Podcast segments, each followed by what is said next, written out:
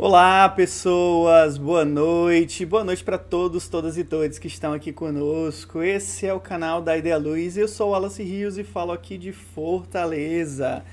Tudo bem, Malu? Seja muito bem-vinda a esse canal, como você está? Tudo bem, boa noite, boa noite, Wallace, boa noite todo mundo. Tá tudo bem por aqui, tá chovendo um pouquinho, mas tá tudo bem. Então, para quem ainda não conhece, esse aqui é o programa da Ideia Luz Férias. Ele tem um formato um pouco diferente dos outros programas que a gente tem aqui no canal. Esse daqui, a gente pensa em fazer um diálogo com uh, que é um programa especial que ele é voltado a diálogo sobre o mercado de trabalho e sobre a profissão, a formação em iluminação cênica nas regiões do país, né? A gente quer conhecer as diversas realidades e aí convidamos pessoas para dialogar conosco nessa, nosco, nessa nossa mesa virtual aqui, para a gente poder tentar entender como é a relação da iluminação cênica nos estados. Já passaram por aqui Pernambuco, hoje temos o Pará e ainda temos no seguinte é, ordem desse mês, Goiás e Santa Catarina. Então fiquem ligados aí que tem muita coisa boa aqui no canal. Para vocês que estão chegando agora, eu já peço que nesses primeiros momentos aproveitem para seguir o canal, curtam, compartilhem, né? Acione o sininho para que lá vocês possam ficar recebendo as notificações aqui do canal. Para você que não consegue nos ver aqui no ao vivo é, ou não consegue nos ver no gravado, bom, vocês podem nos ouvir via podcast. Estamos em todas as plataformas de podcast. É só procurar por Da Ideia Luz e vocês vão nos escutar lá. Aqui em cima tem o nosso Pix, né? É, esse programa é um programa que ele não tem investimento financeiro de forma externa. Então, se você puder ser amigo ou amiga do canal e puder colaborar com algum valor, você pode colaborar via o nosso Pix, ou seja, você espera um pouquinho, aponta o seu celular com o seu banco para esse QR Code que está aqui em cima e faz uma doação, né? Vamos fazer aquela rachadinha virtual, né? Vamos, vamos tentar deixar esse programa um pouco mais bonito cada dia, né? Esse valor ele é destinado às publicidades que fazemos aqui no canal. Toda vida que a gente faz um impulsionamento pago, tanto no YouTube quanto no Facebook quanto no Instagram, esse dinheiro é utilizado para é, essa função. Então, se puder colaborar conosco também, Aqui embaixo, no nosso chat, a gente tem o super chat. É outra forma de vocês serem amigos ou amigas do canal, né? Vocês escrevem a sua mensagem e aí vai ter um cifrãozinho na lateral. E aí você clica, clica nesse cifrãozinho e é de lá você diz qual valor que você quer doar e qual tempo que a sua mensagem vai ficar como super chat nesse dia de hoje. Então, ajude o canal, colabore com a gente, compartilhe para que mais pessoas também possam ver esse vídeo em breve. E boa noite para vocês que estão aqui no ao vivo conosco, né? Eu já quero dar boas-vindas aqui o Markson, que vai estar daqui a pouco com a gente, né? O Wellington Bruno está aqui com a gente, Cleison Belo, parceiraço, inclusive teve com a gente aqui no, no vídeo passado, falando sobre Pernambuco, né? O Beto Benoni está aqui com a gente, o Marcelo Vilela também está aqui com a gente, minha mãe, Dona Célia Rios, Beijo, mãe, seja sempre bem-vinda ao canal. Então, Malu, hoje a gente vai falar do Pará. Conte-nos um pouco sobre esse lindo estado que é o Pará. Então, Alice, tu já veio por aqui algumas vezes, né? E nas duas últimas vezes a gente teve a oportunidade de sentar para conversar um pouco e tudo mais. E aí, que, que eu tenho para falar daqui, por exemplo? a Belém é instável, né? Por exemplo, da agora estava uma noite belíssima e agora já está aquela chuva torrencial aqui e eu com muito medo da minha internet cair. Mas por aqui é assim mesmo. Se não chover, não é Belém, né? E o que mais que eu posso falar daqui? Eu vou falar um pouco do, dos meus amigos, uhum. né? Que eu, que eu chamei, né? Vou falar um pouquinho de mim, né? Que sou iluminadora é, eu tive esse esse acesso, né, à tua pessoa. Eu acho que foi em Florianópolis que se conheceu no evento foi, de evento. dois, né? E de lá para cá a gente consegue ter essa conversa, né? E eu achei muito bacana quando tu convidou a gente, quando tu convidou o Estado, porque geralmente a, a gente não tem muito como mostrar, a não ser quando a gente vai trabalhar para fora e tudo mais, ou então quando as pessoas vêm aqui. Né? Geralmente acontece muito assim. E aí eu achei muito legal essa oportunidade de mostrar os profissionais aqui do meu estado. E eu tentei mesclar bastante assim, né? Por exemplo, eu trabalho com luz, mas agora também sou técnica de um teatro, né? E aí, porque é, é formado em ator, é, tem mestrado em artes, né? Trabalha com o carnaval e também é iluminador. A Patrícia também, que é atriz, né? Professora de teatro e também iluminadora. E, e agora está atuando para o interior. O Enoque também é, é um parceiro que também é ator, né, Enoque? O Enoque também tem mestrado em artes, né? E também é iluminador. Só que cada um no seu segmento. É, eu vou deixar para eles falarem um pouquinho de cada um, porque cada um desenvolve essa, essa linguagem da iluminação cênica de uma forma assim bem bem uhum. precisa assim, bem determinada de cada um. E aí eu vou deixar para eles falarem um pouquinho então, deles. chamar. Se apresentar, falar, tá? Vamos lá, pode começar. Vamos chamar aqui para essa noite nossos Vamos convidados lá. e convidada de hoje, né? Seja bem-vindo, bem-vinda. Bem-vindo, Markson, Patrícia, Enoque, tudo bem com vocês? Bem-vindo ao canal da Ideia Luz. Ah, boa noite. Oi, gente. Boa noite a todos, todas, todes. Boa noite, mundo. É, eu sou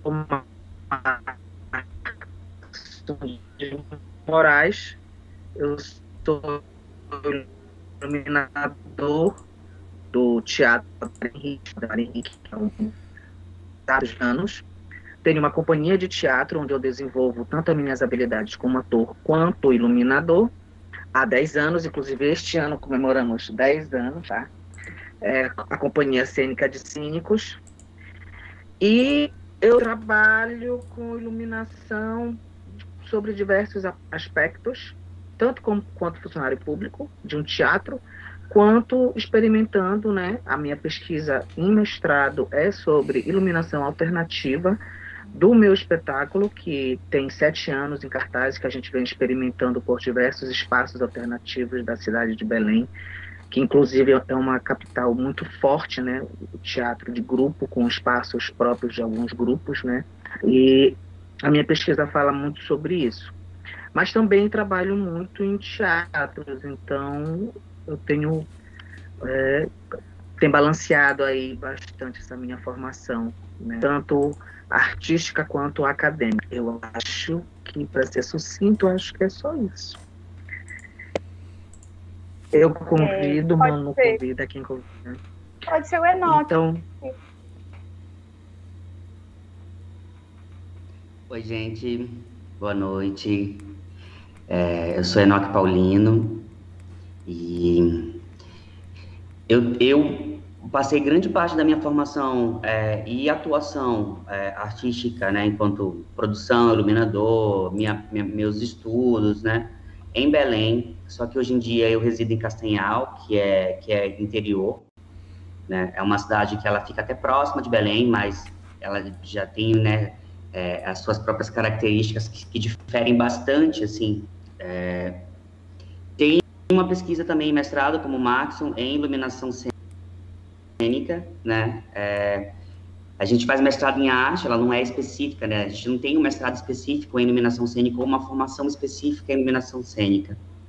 É, dentro do, de um projeto que tem dentro da universidade, que é o grupo de teatro universitário, é, eu acabei tendo que assumir essa função ali dentro e é onde começa ali a minha experimentação, né, com, com como iluminador, como criador de cena, como criador de luz, e isso vai se estendendo para o grupo de teatro que eu faço, vai se estendendo para minha pesquisa pessoal enquanto artista. Né? E quando eu chego no mestrado, assim, mestrado em artes, eu acabo metendo ali a iluminação de alguma forma, né?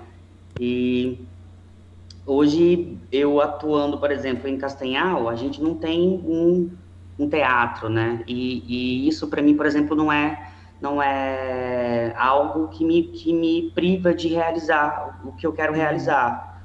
A minha principal formação lá em Belém é, são em espaços alternativos, assim. Belém tem uma, uma característica muito forte, que as pessoas, os artistas, por exemplo, transformam as suas casas, as suas salas em salas de espetáculo, né? Então, as suas casas, os seus, enfim, é, é, é viram esses espaços e a gente vai adaptando, vai criando, né? Essa, essa, essa realidade, assim, vai burlando como que a gente tem que fazer, tem que resolver, né? Eu estava falando aqui, eu costumo dizer que eu sou do resolve. Então, às vezes a gente começa a montar a estrutura do rudimento, assim, não tem uma vara de iluminação. Então, como é que a gente vai pendurar aqui? É uma furadeira. A gente pode furar, a gente está com prego, tá com parafuso ali, né? E quando não pode, como é que tu faz? Aí a gente vai, né? Tem esse lugar aí também. E aí hoje eu moro em Castanhal, né? E durante a pandemia, assim, eu consegui, eu consegui produzir bastante, assim. Eu terminei minha pesquisa de mestrado durante a pandemia, eu tive que apresentar um resultado cênico, né, dessa pesquisa. Então, foi na minha, foi no meu pátio, foi no pátio de casa. Então, como é que monta essa iluminação aqui? Como é que, né, enfim. E aí, tipo, eu venho trabalhando esse, esse lugar mesmo, esse lugar da casa, né, enquanto lugar de espetáculo e, e de como que a gente pode fazer luz. Hum, né? Interessante, eu vou abordar um pouquinho disso mais para frente também. E aí a gente pode passar para a Patrícia. Eu acho que basicamente a gente vai conversando e aí vai falando mais sobre, uhum. né? Boa noite. Né? Eu me chamo noite, Patrícia. Grigoleto. É uma, uma honra estar no meio de pessoas tão, tão lindas, tão importantes e importantes na minha história também, né?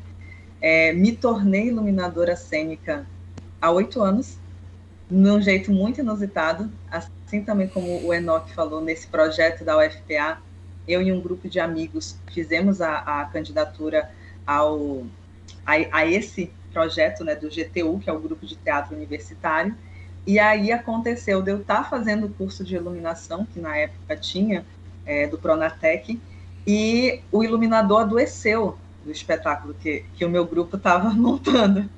E aí foi aquela loucura, o pessoal falou assim, Patrícia, tu tá fazendo curso. Ai, graças a Deus, é tu que vai. E aí foi aquela loucura, foi assim que começou esse que processo. ótimo! com um, desse jeito. E foi algo fantástico. Eu acho que não seria a minha história se não fosse dentro de um momento de improvisação. É, sou formada pela Escola de Teatro da, da UFPA, no curso de licenciatura em teatro. Atuo também em Castanhal como professora e coordenadora do curso técnico em teatro da Escola das Artes São Lucas.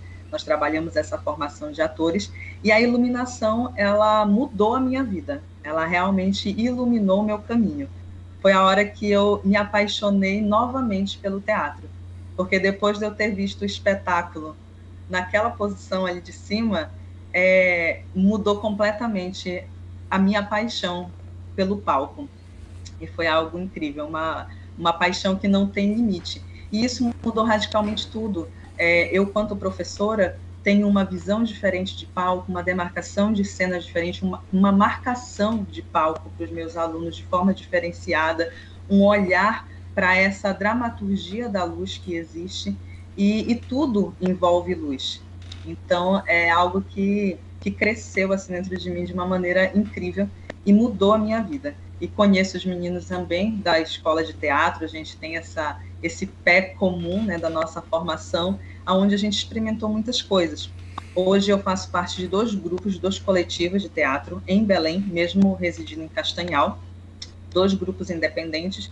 Em um deles eu sou realmente a iluminadora, que é o limítrofe, e no Maiêutica eu faço de tudo um pouco. Já fiz a luz, dirijo, aí atuo, vai fazendo esse misto todo de coisas que a gente tem num espaço é, de um grupo, né, que está ali para experimentar. E aí a gente vai falando um pouquinho mais também ao longo do sim, período. Sim, sim, sim. Vamos nós. Para quem está chegando agora, vou explicar mais ou menos como funciona essa brincadeira que a gente vai fazer hoje, né? A gente tem a Malu, que hoje é a nossa mediadora, então ela vai fazer a ponte com o seu estado, né? E aí a gente vai dividir essa brincadeira de hoje em três blocos, né? O nosso primeiro bloco a gente vai falar sobre a profissionalização, o segundo bloco a gente vai falar um pouquinho sobre formação e um pouquinho talvez chegar também em políticas públicas e políticas privadas, né? E a gente finaliza com um bloco de perspectivas de futuro, desejos e anseios pra gente, pra nossa área, né? Então eu deixo a cargo da nossa mestre de cerimônias Malu, né?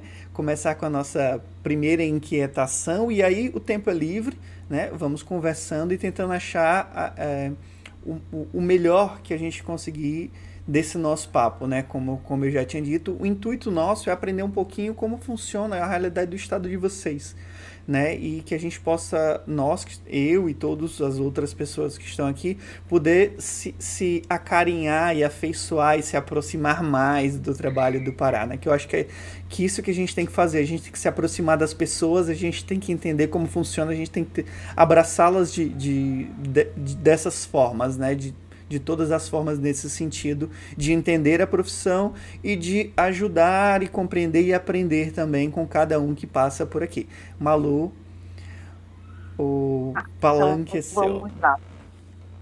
Então, é, como eu falei antes, né, é, eu convidei estas pessoas porque a gente tem uma coisa é, muito clara em comum, que todos nós saímos da escola de teatro e dança da UFPA. Meio que as coisas, elas giram em torno da UFPA, porque a gente não tem é, uma outra, digamos, um, um, outro local, uma outra alternativa para estudar ou desenvolver isso, a não ser dessa forma alternativa, ou coletivo, ou metendo a cara, né? Ou sendo técnico de um teatro, por exemplo. E aí e a gente tem isso em comum. Quando um estava saindo da escola, o outro estava entrando. Quando estava saindo, o outro estava entrando. E aí que a gente acabou se esbarrando, né, nesse entre e sai. E o que ficou em comum, além desse vínculo, né, de ter estudado no mesmo lugar, é que todo mundo se mandou para o lado da iluminação mesmo, né? E a gente acaba desenvolvendo isso, é, que é uma oportunidade única, que eu acho muito legal, que são várias visões dentro dessa linguagem, né? O Markson na técnica, a Patrícia professora de teatro, o Enoque no experimental, dentro de um espaço alternativo. Eu também sou técnica, mas também agora estou é, tentando reivindicar esse lugar de por que não é, não ser uma artista uhum. da luz. Por que, que eu sou só técnica de luz? Eu sou, eu não posso ser artista da luz ou são coisas diferentes? Meio que também estou puxando para esse lado aí. E aí vem a nossa primeira pergunta, que a gente vai tentar seguir um roteiro aqui, mas aí a gente fica bem livre para falar. É, a primeira pergunta é: como é a profissão na área de iluminação cênica aqui no nosso estado, gente? O que, que vocês acham? Quem pode começar a falar um pouquinho disso? É, bem, eu vou. Eu acho que a minha formação é muito parecida com a de todos nós pelo menos os artistas paraenses, a gente não é, a gente não é formado em uma só é, linguagem. Por exemplo, eu comecei como ator, sou iluminador, e aí a Paty começou como, como, como atriz e hoje é iluminadora, o Enoch também é ator iluminador, a, a, Manu agora está desenvolvendo trabalhos de iluminação. Eu acho que isso é uma característica até nossa, do artista paraense, porque a gente é um pouco, tá, na verdade, de ator, né? Ator de teatro, ele sabe um pouco de tudo, da cenografia, do figurino, da maquiagem, da sonoplastia. Então isso é muito forte aqui, aqui em Belém, né? Aqui no estado, na verdade. Se a gente for para o interior, então, os meninos sabem melhor do que eu que no interior isso é mais solicitado ainda que a pessoa saiba de um tudo, porque a gente não tem esse campo. A gente não tem cenógrafos no interior, a gente não tem figurinistas, a gente não tem diretores, dramaturgos, e a gente tem que fazer um pouco de tudo. E a minha eu acho que cortou um pouquinho é, a fala é... do Montão? Maxon. Você pode voltar um pouquinho? Eu acho que parou um pouquinho e eu não consegui pegar você. Você volta um pouquinho sobre você está falando da formação. Sobre a minha formação ou a formação a, Não, você estava falando sobre, sobre a, a, capital e o interior, né? A gente estava falando sobre o acesso. Sim. Sim, é, Aí, é, porque aqui a gente, a gente, na capital, a gente percebe muito isso e no interior os meninos, eles percebem mais o quanto a gente precisa dessa formação extra, até meio que forçada, porque a gente tem que que fazer mesmo, porque a gente não tem campo técnico para isso, a gente não tem corpo, né? A gente não tem. Então, a minha formação ela começou assim também. Eu não queria ser iluminador. Eu era ator E aí, entre os ensaios, surgiu na UNAMA, na época a usina de teatro da UNAMA, né, um projeto de extensão da, da única universidade particular que eu acho que teve, que fez isso. E ela, ela proporcionava oficinas técnicas de sonorização, de iluminação, de cenotecnia.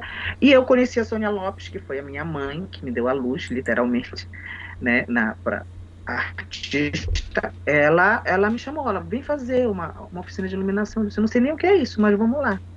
E me encantei, comecei a fazer e comecei a trabalhar com ela, comecei a ser assistente dela, e ela começou a me indicar para os grupos e fui conhecendo os grupos. Então, eu fui conhecendo os grupos por duas vias, pela do teatro enquanto ator, né, e pela técnica enquanto iluminador. Uhum. Eu acho que a nossa formação é muito assim. A gente vai por necessidades mesmo. A gente precisa a, é, a escola de teatro ela é muito ela é formadora de vários grupos da cidade uhum. inclusive. Então na escola a gente começa a aprender porque a gente tem algumas algumas disciplinas bimestrais que elas focam em certos aspectos técnicos. Então a gente começa a aprender isso né? Isso vem de lá já que aqui a maioria passou pela escola de teatro. Isso a gente passa para os grupos, isso a gente começa no meu grupo, no espetáculo, por exemplo, o iluminador, diretor, o Benoni, ele vai fazer o figurino, a cenografia, o Adriano vai fazer a preparação vocal. Então a gente, né, a gente passa por isso. Né? Essa formação, ela é, ela é muito empírica. Hoje em dia a gente vê um campo maior, a gente vê a galera fazendo graduação, a galera fazendo mestrado, abrindo esse leque para, para as formações técnicas, né, técnicos fazendo, procurando academia e, e, aí colocando a sua arte enquanto pesquisa, isso é inegável da, uhum. da do PPG Artes, né, o programa de pós-graduação PA. E a gente vai, a gente vai galgando espaço e vai construindo. Agora tem uma escola maravilhosa em Castanhal, que a, que a Paty pode falar, e o, e o Enoque de, do Sesc. Acho que agora está com vocês. é, Deixa eu falar um pouquinho, pegando esse é. gancho do, do Marx, falando sobre a formação. A gente, artista, vem realmente disso, nessa formação polivalente. A gente começa a dar conta de tudo. E, e a luz entrou na minha vida desse jeito. É, dentro do grupo de teatro, gente, eu estava com um outro grupo e nós tínhamos um espetáculo de rua. E tinha uma necessidade enorme de alguém para fazer sonoplastia. Não tinha ninguém com essas aptidões. E aí, quando teve aquele leque de opções de cursos dentro do Pronatec, eu fui buscando o curso de, de sonoplastia. E aí não tinha mais vaga. Aí eu falei, mas iluminação é é interessante também, porque a gente não vai fazer sempre espetáculos de tarde para criança na praça. A gente vai fazer em outros espaços. E aí eu falei assim, gosto, vamos lá. E a, essa formação foi vindo para agregar. É, hoje, né, eu sou professora de, de, de teatro, sou artista adolescente, faço questão de fazer parte dos grupos para a gente estar é, tá sempre em processo né, criativo que nos dá esse gás, mas é inegável que através da, da escola de teatro foi que aonde se fomentar todo esse movimento e, agora esses artistas buscando é, ampliar sua formação no mestrado, no doutorado, é que nós estamos produzindo é, conteúdos e pesquisas para a iluminação cênica porque ainda era algo muito é, experimental e muito de, de troca de experiências. E agora, essa leva desses meninos que já estão aí, aí com mestrado, estão galgando o doutoramento deles, é que a gente está tendo uma formalização maior. E talvez eu, eu acredito né, que a partir justamente desse movimento, a gente vai conseguir muitas coisas nos próximos anos também é, para toda a classe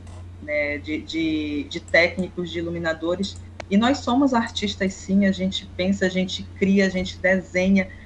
Existe toda uma questão cenográfica também ali na iluminação, existe um, um diálogo com as cores dos figurinos que também está ali, a gente estuda bastante toda essa composição e a gente cria essa atmosfera, a gente cria espaços, a gente cria dimensões, a gente cria tempos de cena.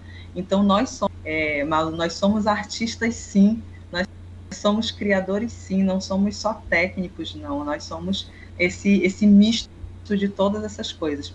E aí o Marcos falando da Escola das Artes aqui em Castanhal, é um espaço é, muito, muito bom que nós conseguimos, através do projeto do, do bispo mesmo da, da Diocese de Castanhal, ele é artista plástico, e como ele salva vidas, e ele tem esse pensamento, e a partir desse desejo dele se construiu essa escola e foi feito um convênio com o Estado. Então, os nossos cursos eles são gratuitos, formação técnica nas diversas áreas artísticas. A gente trabalha o teatro, trabalha a dança, trabalha alguns instrumentos musicais, a gente trabalha as artes visuais e também a gastronomia, o curso de cozinha, a arte, a arte de comer, de fazer comida. E esses são cursos totalmente gratuitos e aonde deu um respirar diferente, porque até então todo, basicamente todo o estado tinha que se dirigir até a capital para poder conseguir uma formação. E agora a gente tem esse outro polo aqui e o Enoch mobilizando dentro do SESC também várias coisas e assim tendo um outro nicho né, de, de formação, de experimentação e de possibilidades. Mas ainda assim, a escola de teatro é o berço de todos nós ah, e de é muitas base, né? outras coisas. É a base, é onde a gente iniciou tudo e se conheceu nesse intercruze de vidas, né, que se tornou a no, nossa trajetória, a nossa trajetória do ser, né, Márcia? É verdade. E agora a gente pode. Pode ser tu, Enoch. Eu... Falar um pouquinho aí. Todo mundo Fala já um falou que é do Sesc, né? Bora lá. Então... Olha aí, Sesc patrocina nós, né? Podia, podia. Podia, né? Vamos conversar, Enoque. Terminar aqui, a gente conversa ali nos bastidores. Vamos, vamos. Se liga, Marcelo. se liga, Camila. Ó, já tô com, conseguindo um contrato aqui, viu? Se liga aí. Então, é... a, gente, a gente tem aqui esse lugar, esse lugar comum, né? E, e, é doido perceber, por exemplo, do quanto que do quanto que cada um tem a sua assinatura enquanto criação, né? Cada um foi, de fato, é, é, é, que acho que é muito específico daquilo que a gente busca enquanto artista também, né? É, eu quando eu começo, eu, quando eu, eu começo a pensar a fazer, por exemplo, um, um mestrado e eu quero, por exemplo, fazer uma pesquisa em iluminação cênica, é, talvez, né, pensando agora, fosse uma forma de afirmar, né, é, o meu conhecimento sobre iluminação cênica, porque é, a gente não tem uma formação que seja específica, né, de iluminadores. Nós temos ali, por exemplo, um curso de cenografia, né, um curso técnico de cenografia na, na Universidade Federal do Paraná, na, na ITDUFPA, onde você tem ali uma ou duas disciplinas de iluminação cênica. Né? Aí temos a graduação, né, a licenciatura em teatro, uma licenciatura, que é, a gente tem uma disciplina chamada Dramaturgia da Luz, né, onde a gente vai ali também aprender sobre a história da iluminação, dos primórdios ali, né, quando se tenta, até hoje a gente faz isso, né, quando tentava imitar a luz da natureza, e o fogo, e não sei o quê, né, então tipo, a gente vai desde ali e, e passa, por exemplo, pelos equipamentos, mas muito rapidamente, então a gente não tem ali um, um, um, aprofundamento, assim, né? A gente sai de lá conhecendo quais são os refletores, a gente sai sabendo o nome de todos eles, a gente sabe manusear todos eles, né? A gente sabe fazer ali um reparo que seja necessário, né? A gente tem ali um pouco de uma ideia do que, que é, é uma voltagem, né? Tipo 210, né? 220, 110, e aí, tipo, que refletor cabe para cada lugar. Mas quando tu sai, a nossa realidade, ela acaba sendo outra, assim, né? Por exemplo, eu acho que é, esse contato maior, por exemplo, com uma estrutura, uma caixa cênica, um teatro, né, um edifício cênico ali, com todos os seus equipamentos, assim. Acho que o Max é a pessoa que tem mais contato, porque ele é um técnico de um teatro, né? Malu também, ali, tipo, né, a gente sempre... E, e aí a gente... Aí eu não, assim, quando eu chego no teatro, às vezes eu chego um pouco dou uma respirada e falo que seja um técnico muito legal nesse teatro, sabe? Assim, seja muito legal. é, de dar uma respirada, assim, né? Hum, ok, eu tenho aqui meu mapa de luz, eu sei o que eu quero, eu sei o equipamento que tem, porque eu já conversei anteriormente, ele já me disse o que, que tem nesse teatro, e aí vamos juntos aqui conversar sobre, né? É, o Vilela, não sei se o Vilela tá aí, tipo, ele parceiraço, assim, sabe? Quando a gente chega, por exemplo, o, no Margarida Vazapa, que é um dos super teatros que tem aqui, né? É, que tem aqui não, que tem lá em Belém, É, Vilela, socorro, né? Aí o Vilela vai lá, ele programa a mesa, porque é uma mesa, né? Enfim, 100 mil reais, sei lá, a mesa, sabe? Só falta fazer café sozinha, cada né? Tipo, tô, levar um café com biscoito, assim, Vilela, pelo amor de Deus, né? Corre aqui, sabe? E é, é, é, assustador um pouco, assim, por conta dessa formação mesmo. É, ela, acaba sendo, ela acaba sendo um pouco mais é, para espaço alternativo, pelo menos é a minha, né? Ela acaba sendo mais uma pesquisa e um, e um ensinamento, assim, é, muito mais para espaços alternativos, para a sala da minha casa, né? Por exemplo, um galpão, que não tem nada de iluminação. Então, é, grupos de teatro, né? A gente aprende muito trabalhando em grupos de teatro, assim. É, a, a, gente é meio que obrigado a, a saber, né? O Marcos estava falando, a gente é meio que obrigado a saber, a resolver uma situação. Então, a gente tem que saber ali pensar um figurino, é, pensar a iluminação e resolver esse, esse, esse equipamento de iluminação. Então, a gente vai é, é, pegando uns cacarecos dali. É, é, a Yara, a Yara é minha mãezona, assim, sabe? Desde a graduação, assim, foi uma pessoa com quem eu me apeguei e aprendi bastante, assim. Yara é professora de iluminação da universidade né? Então, acho que todo mundo aqui, de alguma forma, passa ali por ela também, né? Então, tipo, sim, sim. essa galera, assim, que acaba passando por ela também, tipo, mãezona, assim, uma pessoa que é super aberta, né? Foi minha orientadora agora da pesquisa no mestrado, né? E, e aprendi muito com ela, assim, muito. Ela tem uma pesquisa em gambiarra, então, uhum. o que eu uhum. puder captar dela, assim, né? E a gambiarra é você resolver o problema, né? Você tem ali que resolver a situação. Então, por exemplo, você chega, já aconteceu comigo, né? Chegar num galpão, eu tenho que preparar o rudimento inteiro, assim, tipo, porque não, porque não tem nada, né? Então, então vamos, sabe? Então, tipo, a gente acaba indo também para o trabalho braçal mesmo, que vai além do, do, montar a luz, além de descobrir os refletores, né? Você cria toda a estrutura para poder colocar o refletor, uhum. né? Então tem isso, é muito isso também, né? A gente acaba passando por isso. É uma realidade muito, muito, muito do nosso estado, assim.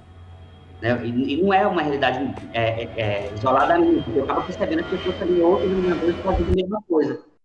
E transformar as nossas casas, nossos espaços né, de morada, nesses lugares também de pesquisa. A gente acaba trazendo as pessoas para assistir os espetáculos que a gente cria, e a iluminação tem que estar lá, porque né, a gente ama, tá, tem que ter uma luz bonita, né? Como a gente fala. Então a gente acaba, acaba tendo que partir do zero, parte do zero. Então, qualquer tarefa que emita ali, né, uns raios luminosos, assim, a gente já está pensando o que pode realizar com aquilo e reaproveitar.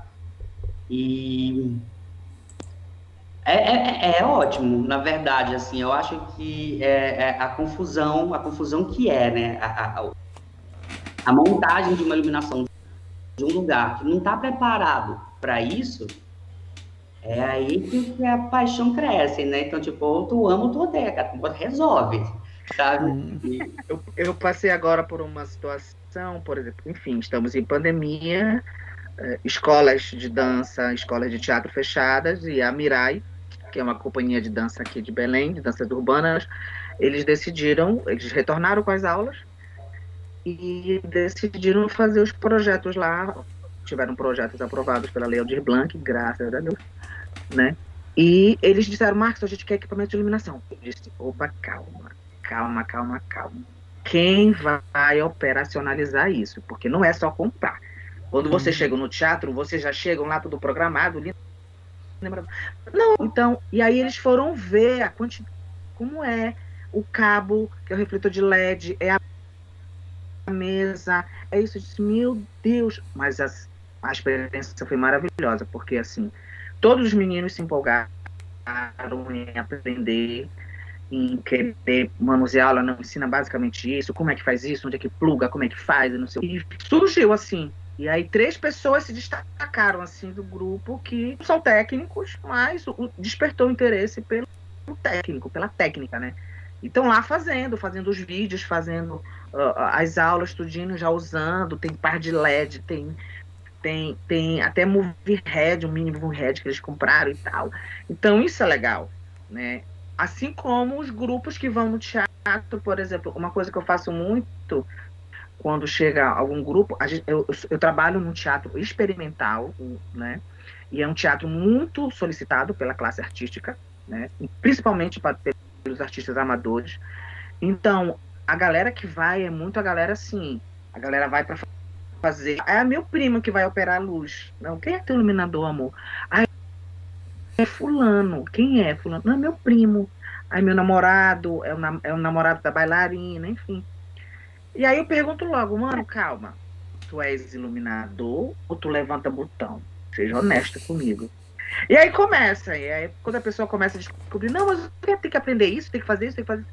Aí encanta, porque encanta, assim, não só pelo fato de eu ser iluminador, mas eu que começa a aprender, tu, quando começas a ver como é que funciona, como é que pluga, o que, que tem que saber de cor, o que, que tem que saber de efeito, não sei o que. É um mundo, manda uma viagem sem volta. É melhor que muita coisa por aí. É tem é bacana. Um, tem um e é legal. É, tem um ditado que diz que toda cabine tem um mosquitinho especial que fica zanzando por lá, que quando pica, pronto, a doença da iluminação pega e já era.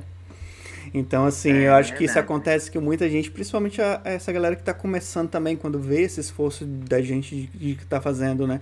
E, e, esse trabalho também que vocês levam é muito legal. E aí a gente falou um pouquinho sobre formação, mas aí eu vou voltar um pouquinho sobre, sobre o campo profissional, porque eu ainda quero falar sobre formação um pouco mais para frente. Eu tenho uma curiosidade para falar mais para frente. Eu queria entender, por exemplo, se, como que funciona, se existe uma divisão real, por exemplo, de trabalho entre o iluminador, o programador, o técnico. Como que funciona isso? Se, se, se no mercado de trabalho é, do Pará é, essas regras, essas divisões funcionam? Eu ia é, levantar esse bem. questionamento, pelo que a gente estava conversando e ouviu dos meninos e da Patrícia. Uhum. É, eu acho que não. Mas aí a gente pode falar, porque tem, é, por exemplo, tem um concurso público, aí abre vaga vaga para operador de luz, né? No caso, aí abre para técnico cultural. O que, isso abrange, né? Qual que é o serviço que tu vai desenvolver enquanto operador de luz técnico cultural, né? Não tem assim claro específico para iluminador, né? Ou para quem monta, para quem só opera, não tem, não tem. Mas aí os meninos podem falar. Eu acho que pelo discurso assim de início já deu para sentir que essa divisão ela é muito próxima, que ela acaba se entrelaçando, né? A não ser na, nas montadoras, né, que na, na nas empresas, na, nas locadoras, uhum. é, ela, elas têm isso bem mais claro, assim, é, o, os rapazes que montam, o rapaz que é, programa a é, mesa, no caso do, é, lá, é, lá tem isso um pouco mais específico, né, aí eu acho que tem um pouquinho de diferença, assim, entre iluminação cênica, que é uma coisa mais, assim, teatro, dança e a, e a parte da iluminação para show, para festival e tudo mais, que eu acho que já é uma outra galera que também trabalha com essa luz, que também desenvolve esse trabalho que não é menos do que o que a gente faz, né? A gente meio que acaba assumindo, por exemplo, a gente é iluminador, mas assume uma montagem, né? É, os rapazes eles são é específico para montar, mas quando eles é, são designados para operar, para desenhar, será que aqui ah, não estão criando também? Não é, não, não vira, também não é iluminador, entendeu? Então eu acho que, enfim, vamos conversar um pouquinho disso. Pode ser tu, Marcos, que estava começando. É, pois é, aí eu vou puxar mais pro, pro, pro Estado, né? Sou funcionário, somos, né? Você e eu agora que você está comigo lá no Valdemar Henrique, que é um, um teatro do Estado, né, que a gente, nós somos concursados, houve o concurso, um concurso na época um pouco muito muito aberto, muito abrangente, então a gente demorou um pouco para que as pessoas entendessem qual a função de um iluminador dentro do espetáculo e qual a função de um iluminador técnico de teatro, uhum. diferente, complexo, né? Uma coisa é você você chegar com seu espetáculo, por exemplo, uma mostra de dança, que ah, eu quero aquele foco, aquela cor, pá, pá, pá. Outra coisa é você acompanhar uma montagem sem que predispõe ensaios, uma concepção, uma criação. Então, o que a gente vê, assim, e aí depende também do, do teu objetivo. Aqui para a gente é muito, é muito é dividido isso, né? Se uhum. eu tenho um grupo de teatro, eu tenho o meu iluminador que vai para o teatro montar com o Markson ou a Malu o meu espetáculo. Mas às vezes eu vou fazer um show, eu só contrato uma empresa de iluminação que já tem lá uma luz programada, esquematizada, com desenhos e efeitos, que eu levo para o teatro e que o Markson vai também auxiliar. Então, a gente tem que, como tem na, na Casa Cuíra, montar desde o uhum. do hack, tudo, toda a experiência dele. Então, as coisas aqui são bem definidas. Nós temos técnicos, nós temos montadores, nós temos operadores, nós temos iluminadores, nós temos light design, enfim, a gente tem para tudo, a gente é diversificado, é diversificado. Em campo para todo mundo, tem campo para todo mundo. E uma coisa importante de se ressaltar, temos muitas mulheres iluminadoras nesta cidade. Né? Tem e até um movimento que a Malu faz parte, que é, que é Ah, desculpa, passei na frente, eu lembrei. Mas pode falar, pode falar. Que é Mulheres na Técnica, que é voltado especificamente um grupo para, meninas, né, para mulheres na técnica. É importante falar sobre esse movimento que está surgindo. Né? O próprio teatro, antigamente a iluminadora do teatro era a Melba, que por motivo de saúde se afastou. Depois passou a ser a Júlia, e também, como ela era só contratada, ela saiu. Agora a Malu, que é a nossa definitiva, e a gente não vai largar. Então, a gente também tem isso. A gente tem mulheres, muito, aqui, tem, tem muitas mulheres iluminadoras. Isso é importante de ressaltar. Então, essa coisa profissional, a gente tem público né, e tem técnicos, né, pessoas para trabalhar de, de, diferentes formas. Isso é diversificado aqui. Pelo menos nesse campo técnico, sim, sim. Enoque quer complementar com alguma fala?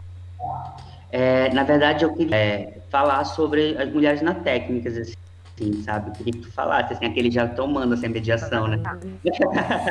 Mas eu queria te ouvir, então, assim, sabe? Então, mulheres na técnica eu também faço né? parte. o alumínio é que não faço. é nóis. Então, é, eu esqueci de falar, mas assim, eu sou iluminadora de um grupo de teatro que tem aqui em Belém, que existe há 40 anos, por exemplo, que é o grupo de teatro Palha. E eu também faço parte de um coletivo com mais três amigas, né, que é a Natasha, a Dani e a Júlia. E dentro desse coletivo, é, a gente começou a perceber que a gente tem muita mulher que trabalha com isso.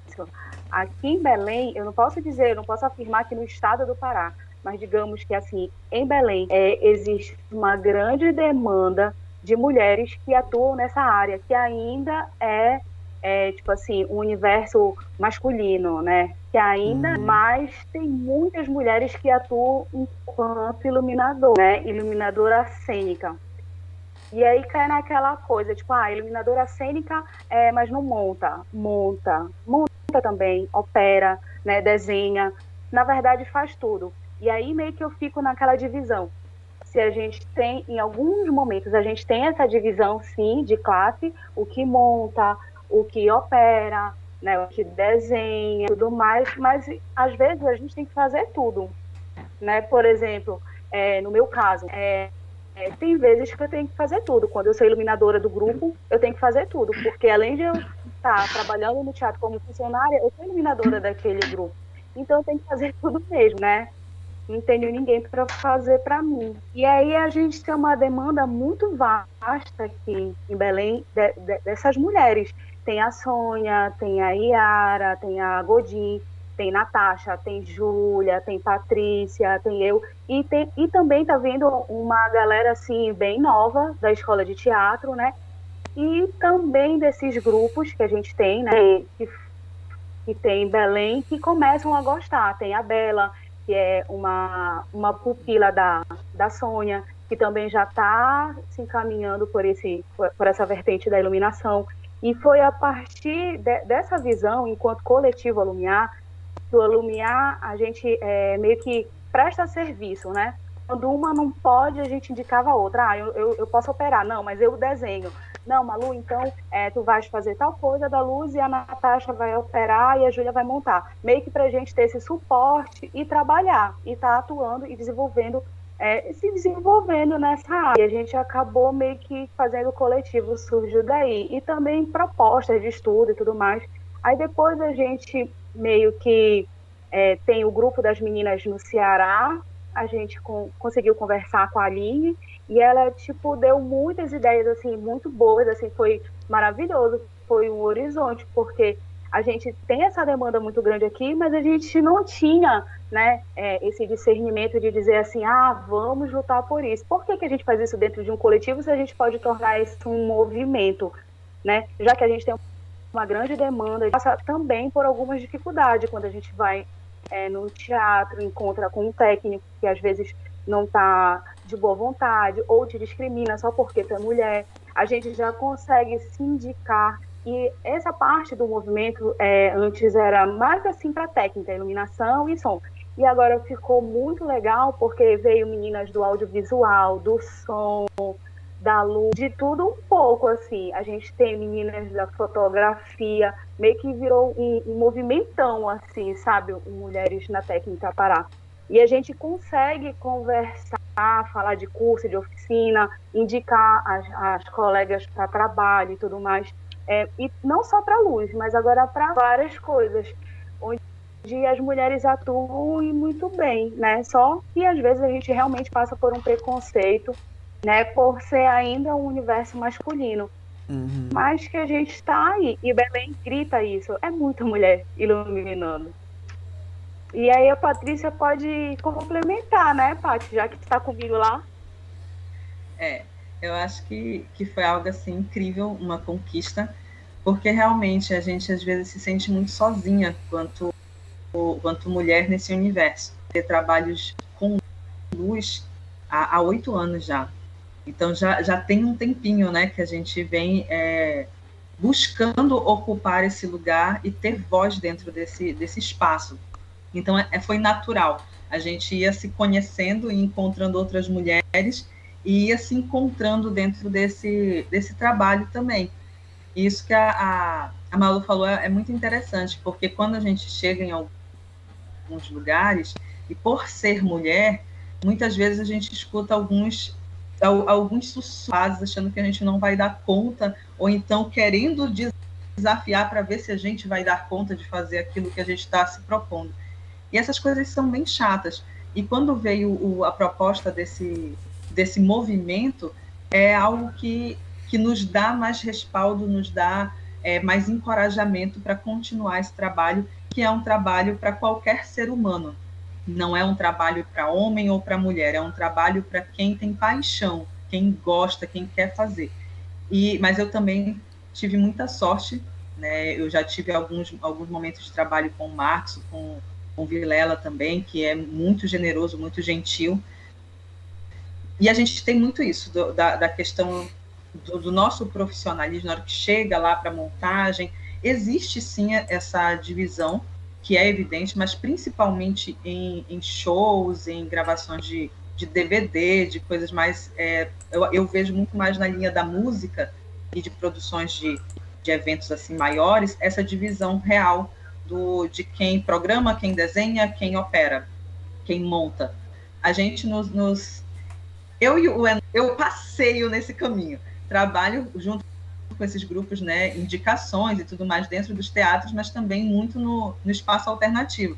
E dentro da escola eu tenho a minha sala, que é o laboratório de teatro, que não tem aonde a gente prender nada. Já fiz dois buracos na parede para poder colocar algumas coisas. O diretor fica louco com as invenções e aí prende algumas coisas no, no próprio é, no próprio suporte da cortina. É bem desse jeito, né, que a gente vai fazendo nosso melhor amigo, né? Que braçadeira é o que há. A braçadeira junta e resolve a muitas coisas. A braçadeira, gente.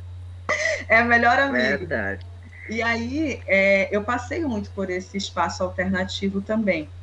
E a gente que trabalha nessa configuração com grupos de teatro, também já fiz luz para um espetáculo do, da companhia Mirai, né, de dança. É, a gente faz tudo. A gente vai, acompanha um ensaio para conhecer o que ele está pensando, mas normalmente a gente é chamado bem mais para o final do, do processo criativo, né, do, do, espetáculo, a gente vê e vai fazer a nossa proposta de luz em cima do que a gente está vendo.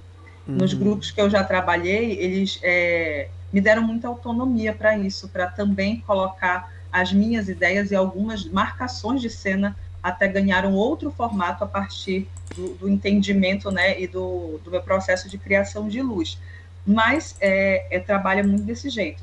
Quando a gente trabalha num espaço alternativo com um grupo independente, um grupo amador, a gente faz tudo. E aí a gente agradece sempre quando encontra os amigos no teatro que ajudam a gente em todo esse processo de montagem, mas a gente faz tudo dentro de, dessa configuração. Não existe também, a, também porque existe uma carência financeira muito grande. Os grupos não têm esse orçamento, sabe, Wallace, de ter uhum. um, um dinheiro para pagar alguém para para montar, uma equipe para montar, uma equipe para pensar. Não, não, se tem muito isso. Então, a gente elege mesmo aquele que tem mais aptidão dentro do grupo e ele acaba assumindo essa parte também, né? É uma paixão e a gente assume como um todo. Então a gente vê o ensaio, a gente desenha, a gente leva lá para o técnico do teatro ou vai lá comprar nossas braçadeiras para tentar colocar a nossa luz ali em cima e a gente monta, a gente opera e, e, vai fazendo de tudo um pouco. Mas existe sim essa divisão, mas onde eu vejo principalmente é, é mais, mais claro dentro do, do povo da música mesmo, que vai fazer show, gravações, oh. que tem uma equipe, tem um suporte maior assim mas em espetáculos teatrais, em coisas mais alternativas e amadoras, a gente faz de tudo. É, eu lembro de uma, de, um, de, um, de uma situação, de um, uma gravação de um DVD de um cantor de pagode, e aí o produtor me ligou em cima da hora assim, Marcos, me salva, pelo amor de Deus. Mano, o que foi? Não, porque eu vou fazer o show de fulano, não vou falar o nome aqui. Enfim, e aí eu preciso, como a gente vai vender, eu preciso de um iluminador. Eu disse, não, mano, mas quem é a equipe? É tal. Eu disse, não, mano, eu conheço. Fulano, ele é bom, iluminador, não sei o que e tal. Não, eu quero uma luz cênica. Porque ele só coloca o botão, programa lá. Eu disse, não, mano. Então chega com ele e fala, olha, eu quero isso. Não, eu não quero, eu quero. Quero tu já sabes o que eu quero, então. Então, quer dizer, tem é, realmente isso que a, que a Paty fala, né? Do programador, que é o montador, né? o programador e o operador, né? E aí ele queria mais, ele queria um, um iluminador cênico, de fato, né? Então, que vê a temperatura, que desenhe, essa coisa toda, né? Depois ele até, eu até conversando com, com o dito técnico eu conhecia também, eu falava, mas, mano, isso eu sabia fazer, era só ele me dizer. Pois é, mano, mas eu não ia entender a viagem dele. O que ele estava falando era outra coisa. Até porque isso fica na gente mesmo. A gente pensa que aquele cara, aquele cara lá tá não sei o que, luz e som, ele só sabe programar, dar o play, e aí então alguns aí que tem uma visão mais, mais é, sensível, basta, né? Mas isso é muito forte mesmo que a Paty fala, isso é muito forte. A gente vê muito mais nos, nos, nos shows de grande porte. Por exemplo, agora o meu grupo, a gente ganhou o layout de Blank, e aí no meu grupo é assim, a gente trabalha com a rotatividade de papéis. Nesse espetáculo eu dirijo, naquele o Beto ilumina e o Adriano está em cena. Depois a gente muda e assim vai. Só que a gente não, gente, a gente ganhou uma grana, não. A gente vai pagar alguém para iluminar, alguém vai fazer a cenografia, alguém vai fazer o figurino, a gente vai só estar em cena. Né? E aí esbarra no que a Paty falou. A gente não tem grana. Quando a gente não tem grana, é a gente mesmo que faz. Eu tô lá em cena, eu saio, eu vou lá dar o, o, o foco, afinar, organizar, depois eu volto pra cena. O, o Enoch sabe disso. A gente tá lá agoniado, o diretor desesperado. Ei, mano, tu vai entrar em cena? Não, mas eu tenho que ajeitar aqui essa luz. Mas a gente que trabalha com espaço alternativo, né, que a gente tem que dar conta de tudo. Se no teatro, alternativa são três, que a gente tem que conhecer, entrar, ver a possibilidade, aí ver o material. É, é complicado, é complexo mesmo. A gente se vira nos 30. Que a gente também pode levar para o lado também do mercado de trabalho, né? Porque, por uhum. exemplo, é, ganhou o prêmio da, da lei. Aí tu enquanto iluminador, que bom que tu pensa né, nessa parte de tu contratar um outro técnico, um montador, operador, para tu tá botando essa pessoa no mercado de trabalho, principalmente nesse momento que a gente está vivendo, que é de dificuldade, etc. Mas não que em outro momento é, isso seja facilitado, porque a gente sabe que o mercado de trabalho dentro dessa área aqui ele, ele é bem fechado, né? Ele é bem segmentado. Por exemplo, quem trabalha em empresa locadora tem seu salário fixo e tudo mais e trabalha que nem um louco, vira noite e tal e trabalha para aquela empresa.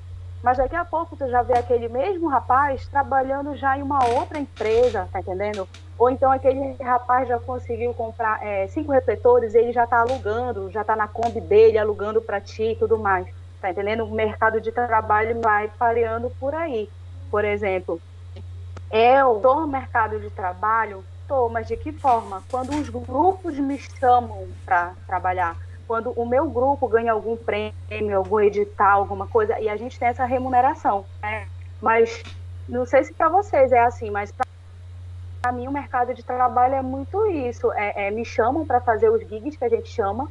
A gente nem sempre cobra o valor que acha que, que é o justo, que é o certo, né? Porque uhum. às vezes é, o trabalho está ali.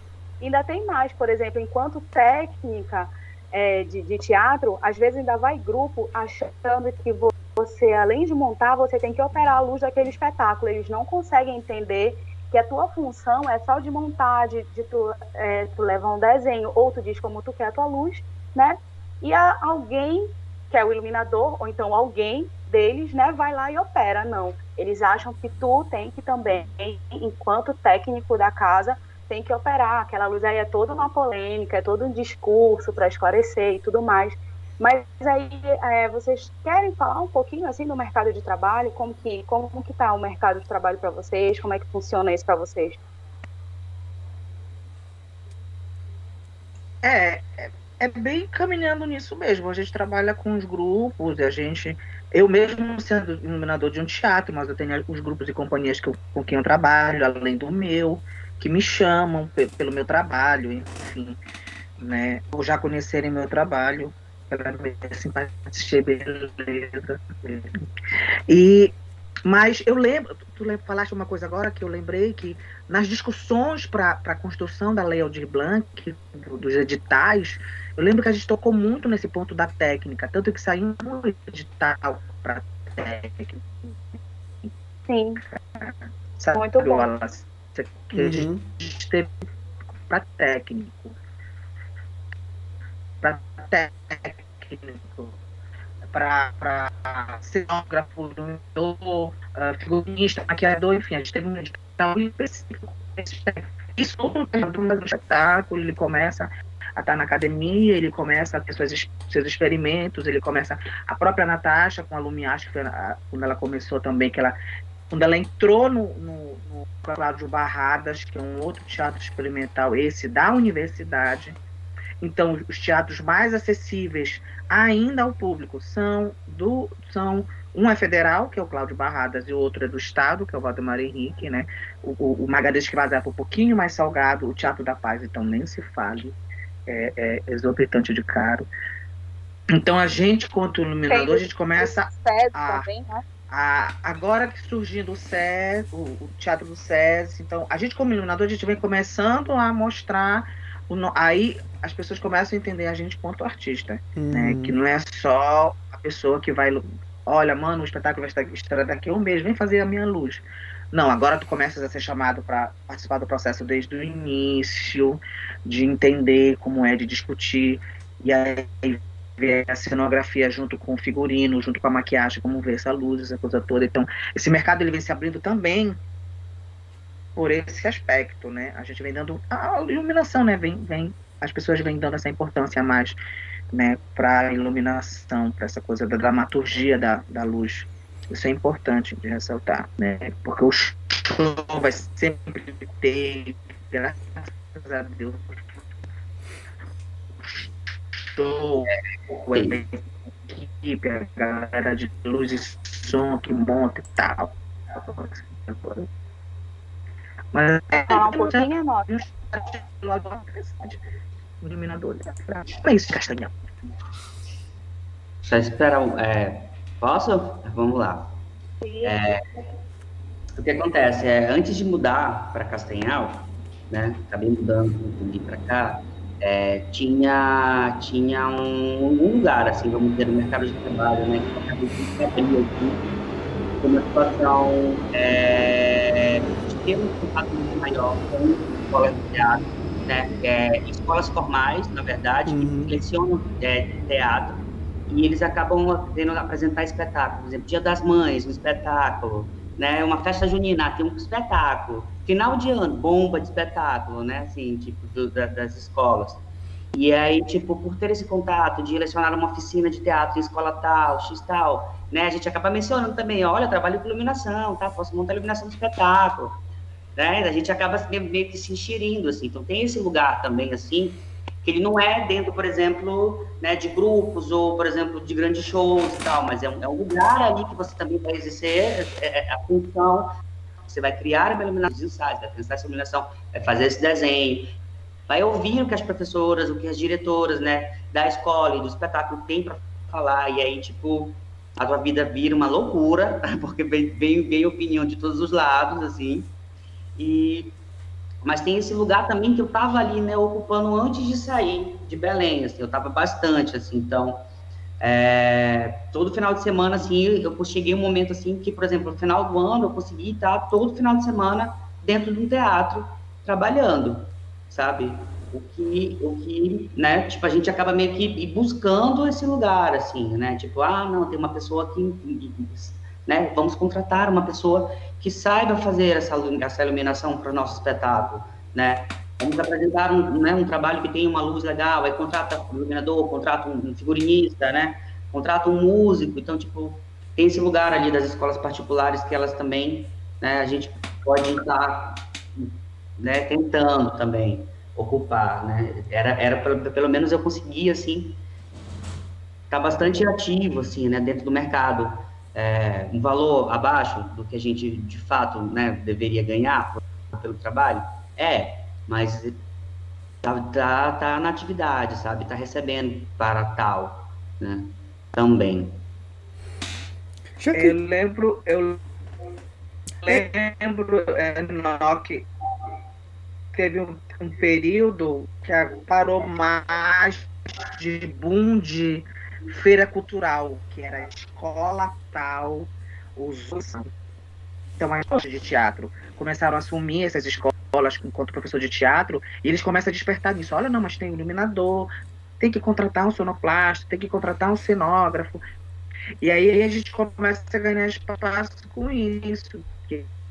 Então, eu, eu fiz muita feira cultural. Teve uma uhum. época que era o boom assim, fazer feira cultural de colégio X, Y e Z. Que eles queriam, não, eu quero melhor, porque nas tem foto de, de escola tal, não sei o quê. Então, isso é legal porque tudo é cadeia. Isso é bacana, isso é legal. Gente, então deixa eu entender aqui, para nesse mercado, por exemplo, que a gente está falando aqui de, um, de coisas que são mercados dentro de teatro e mercados muito alternativos, né? Porque dá para notar que tem muitos lugares alternativos.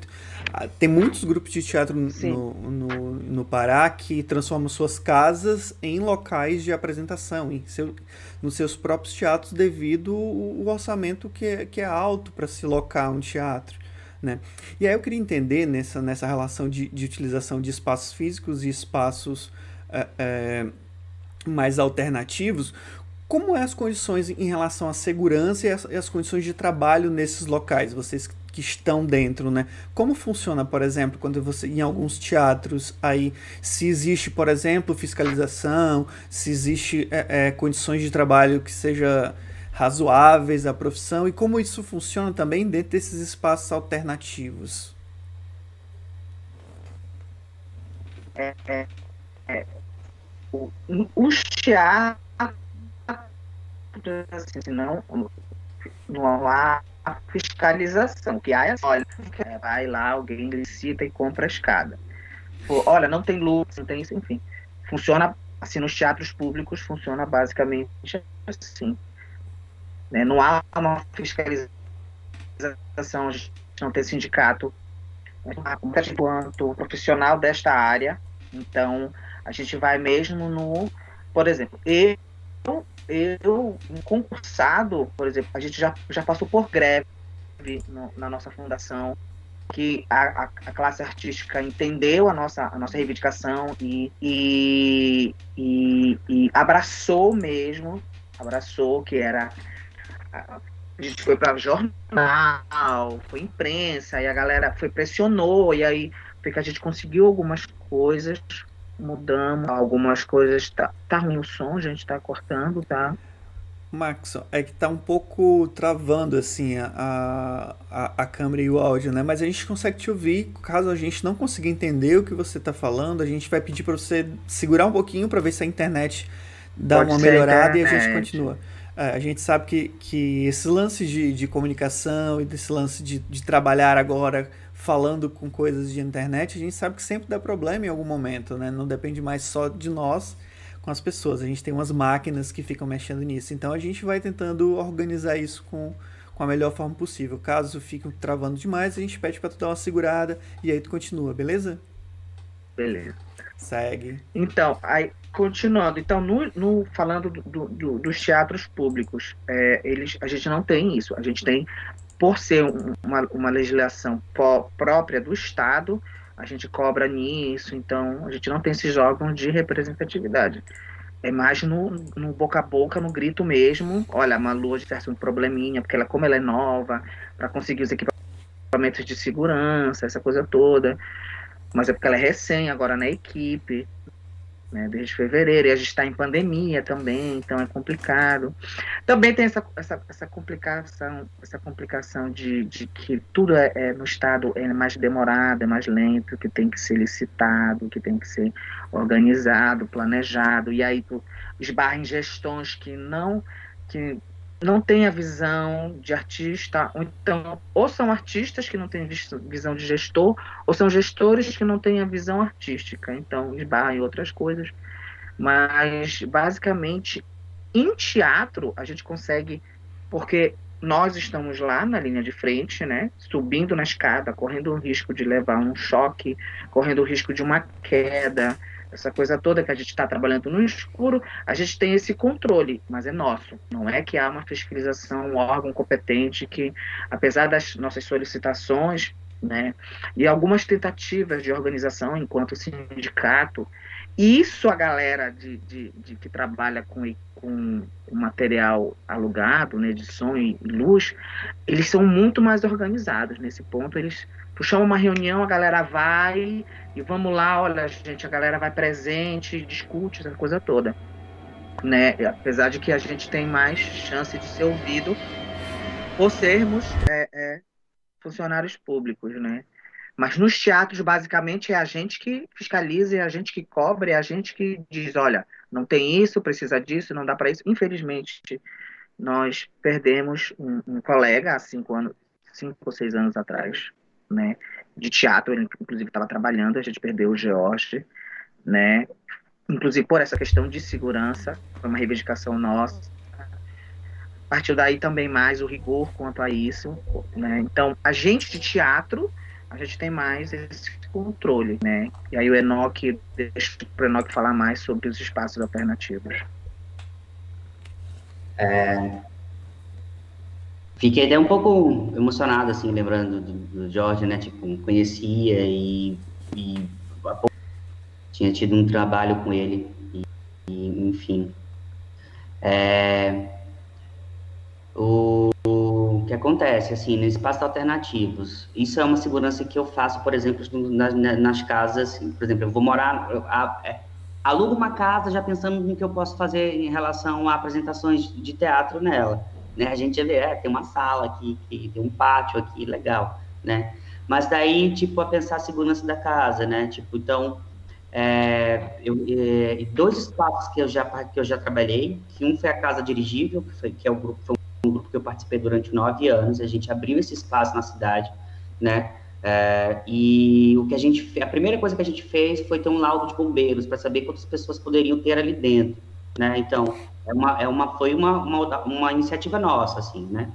E outra coisa, chamar um eletricista na casa, vamos contratar uma empresa, né, para a gente ver como que funciona aqui a eletricidade dessa casa, para saber que tipo de equipamento a gente pode usar, o que, que a gente pode fazer. Né? Então, tipo, acho que são as duas principais coisas que a gente primeiro tem que fazer, assim, nesses espaços alternativos para a gente poder trabalhar com o mínimo de segurança, né?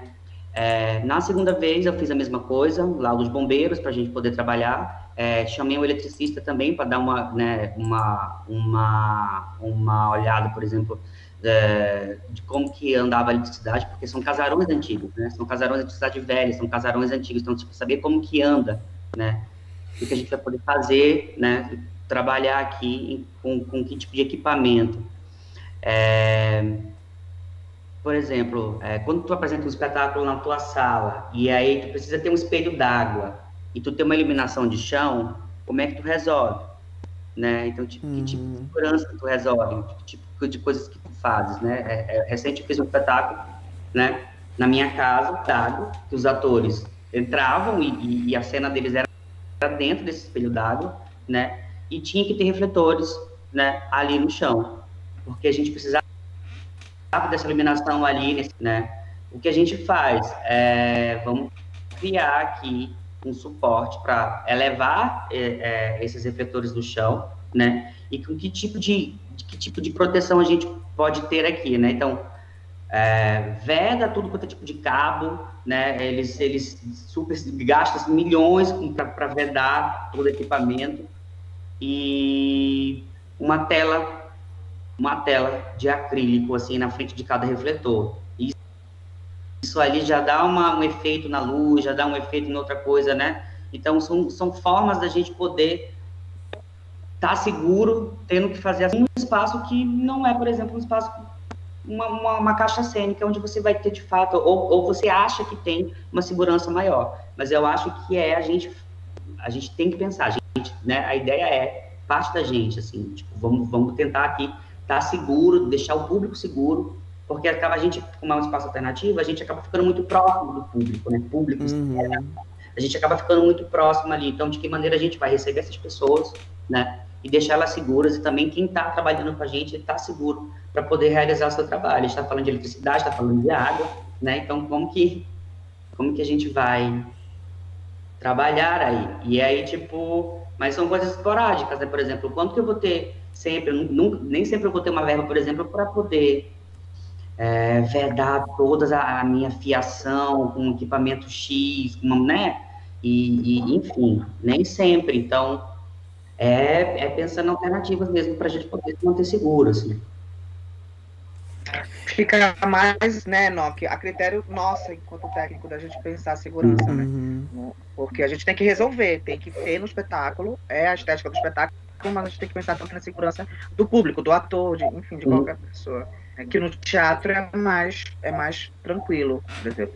Nós temos extintor de incêndio, tem equipe que está por trás, é mais tranquilo, é espaço. Eu acho que, só para o Wallace entender, Wallace, esses espaços alternativos que a gente fala em Belém, é... Agora eu acho que cortou, Markson. Ou foi só para mim? assim, apesar de termos cinco teatros é, públicos, é, eles. Oi? Estão me ouvindo? Agora voltou. Voltou. Então, tá. Eu acho que é aqui que eu, que eu falo rápido, hein? O negócio sai. Melhorou? Melhorou. Melhorou? Melhorou? É. Sim. Porque, sim, voltando, apesar de nós termos cinco é, teatros públicos né, geridos pelo, por espaço por por órgãos públicos, há, há a carência de espaços. Então, muitos grupos abrem suas sedes próprias. Uhum. Muitas dessas sedes são casarões antigos, porões, a sala, como o próprio Enoch fala, a sala, o quintal. A gente tem um casarão do boneco que ele usa uhum. a sala, ele usa quarto, ele usa a cozinha, ele usa o quintal, ele tem uma lona, ele tem picadeira, ele tem tudo, né? Então, e esses espaços, praticamente, por exemplo, quem toma conta da segurança na, no casarão do boneco é o Thiago. Ferradaz, que é o iluminador de lá. Ele que tem que pensar na luz, ele tem que conceber a luz, ainda pensar na segurança do público, porque a gente passa próximo, a gente não tem. Né, a gente não tem pé de direito tão alto para ter o cabeamento. E aí tu, aí tu, tu não é só iluminador, porque tu tem que entender de E aí tu tem que te virar nos 30. Então, isso aqui é muito forte para a gente aqui no estado, né? Essa, esse espaço alternativo, esse e os próprios grupos interior, os grupos interior uhum. não tem uma sede, uma casa de é cultura, um teatro, eles vão improvisando. Eu já, eu já, eu já dei oficina em Moaná, gente, olha, e a gente usava umas, umas, umas, umas porongas e o figurino tora de paneira e palha, gente. Eu ficava olhando assim, digo, pelo amor de Deus, menino, sai daí menino, não chega perto. Mas eles também não têm, enfim. Né? Então, é, é, é, isso é muito forte na gente, essa coisa do experimental, do alternativo, do, é muito forte por, por essa carência de espaços mesmo, uhum. porque muita gente, pouco espaço e uma classe artística muito ativa. Mas assim, Márcio, é, falando, eu estava pensando aqui, ouvindo vocês, eu estava pensando, por exemplo, a gente enquanto servidor a gente não, não tem é, insalubridade é, adquirido, incorporado no, no Contrastec, por exemplo. Mesmo tu desenvolvendo uma atividade que corre risco de vida, porque tu não trabalha só com eletricidade, tu trabalha também com altura, né? Uhum. E aí, às vezes, a gente não tem aquele tal do macaquinho, a gente não tem aquela luva certa, né? Às vezes a gente ganha o capacete, aquela luva é, fofinha e a bota e pronto, né? E aí eu estava pensando aqui que é, eu já vi muitas vezes também gente assim que trabalha é de empresa e tudo mais, que os caras eles viram à noite, eles também não ganham é, essa questão de e eles menos ainda que usam a bota, o capacete, o macaquinho, tá entendendo? A luva certa para não pegar choque, os caras seguram na, na uma altura assim imensa, né? E eles mesmo que não tem isso, fora que eles meio que várias vezes trabalham muito virado, né? Tipo, de um dia para o outro, que sai de um interior e vai para outro, de um interior e vai para outro. E também eu acho que agora, para esse começo que a gente está vivendo, que eu consigo enxergar essa preocupação, porque isso também eu acho que tem que partir da gente. Se a gente sabe que é necessário, que a gente precisa disso, a gente também tem que reivindicar. É, fazer um curso de NR10, por exemplo, eu acho que deveria fazer. Uhum. É reciclar é importante, né? A gente levantar esse questionamento, porque tem muita gente que trabalha com isso, mas não, não, não tem esse critério. Ah, tu tem que ter uma noção mínima ou então básica de eletricidade, tá entendendo? Predial, não sei o quê. Não tem muito isso, né? Não curso, ah, tem que fazer, é um critério ter o NR10. Não, a gente não tem muito isso. Aí agora que a gente vê, as pessoas vão de tênis, montar luz, né, já vão de sapato fechado, porque isso vem muito da cultura do teatro, que quando chega lá a gente barra. Uhum. Não, não pode. Não, não pode ser assim, não pode vir de sandália, vem com sapato fechado, vem com uma calça para te não, é, cabo não bater na tua perna, não enrolar na tua perna, alguma coisa do tipo assim. E eu tava pensando que antes, logo quando eu comecei, eu via muita gente trabalhando de chinela, assim, subindo na escada, de chinelo e descendo. E eu fui tentar fazer o mesmo e eu quase caí, assim, quase me quebrei todinha, porque eu achava que era possível, né? Se alguém tava uhum. fazendo, eu acho que também.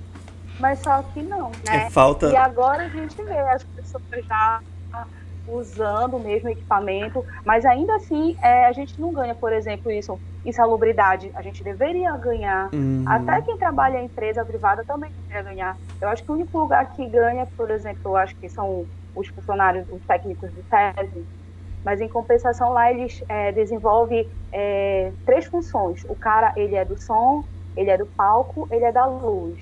Né? O concurso foi feito assim com essa linguagem. Não existe o o concurso para luz, o concurso para som, o concurso para palco, não. Cada semana é um rodízio e aí o cara tem que dominar aquela linguagem. E cada semana ou cada mês eles estão numa, numa posição, né?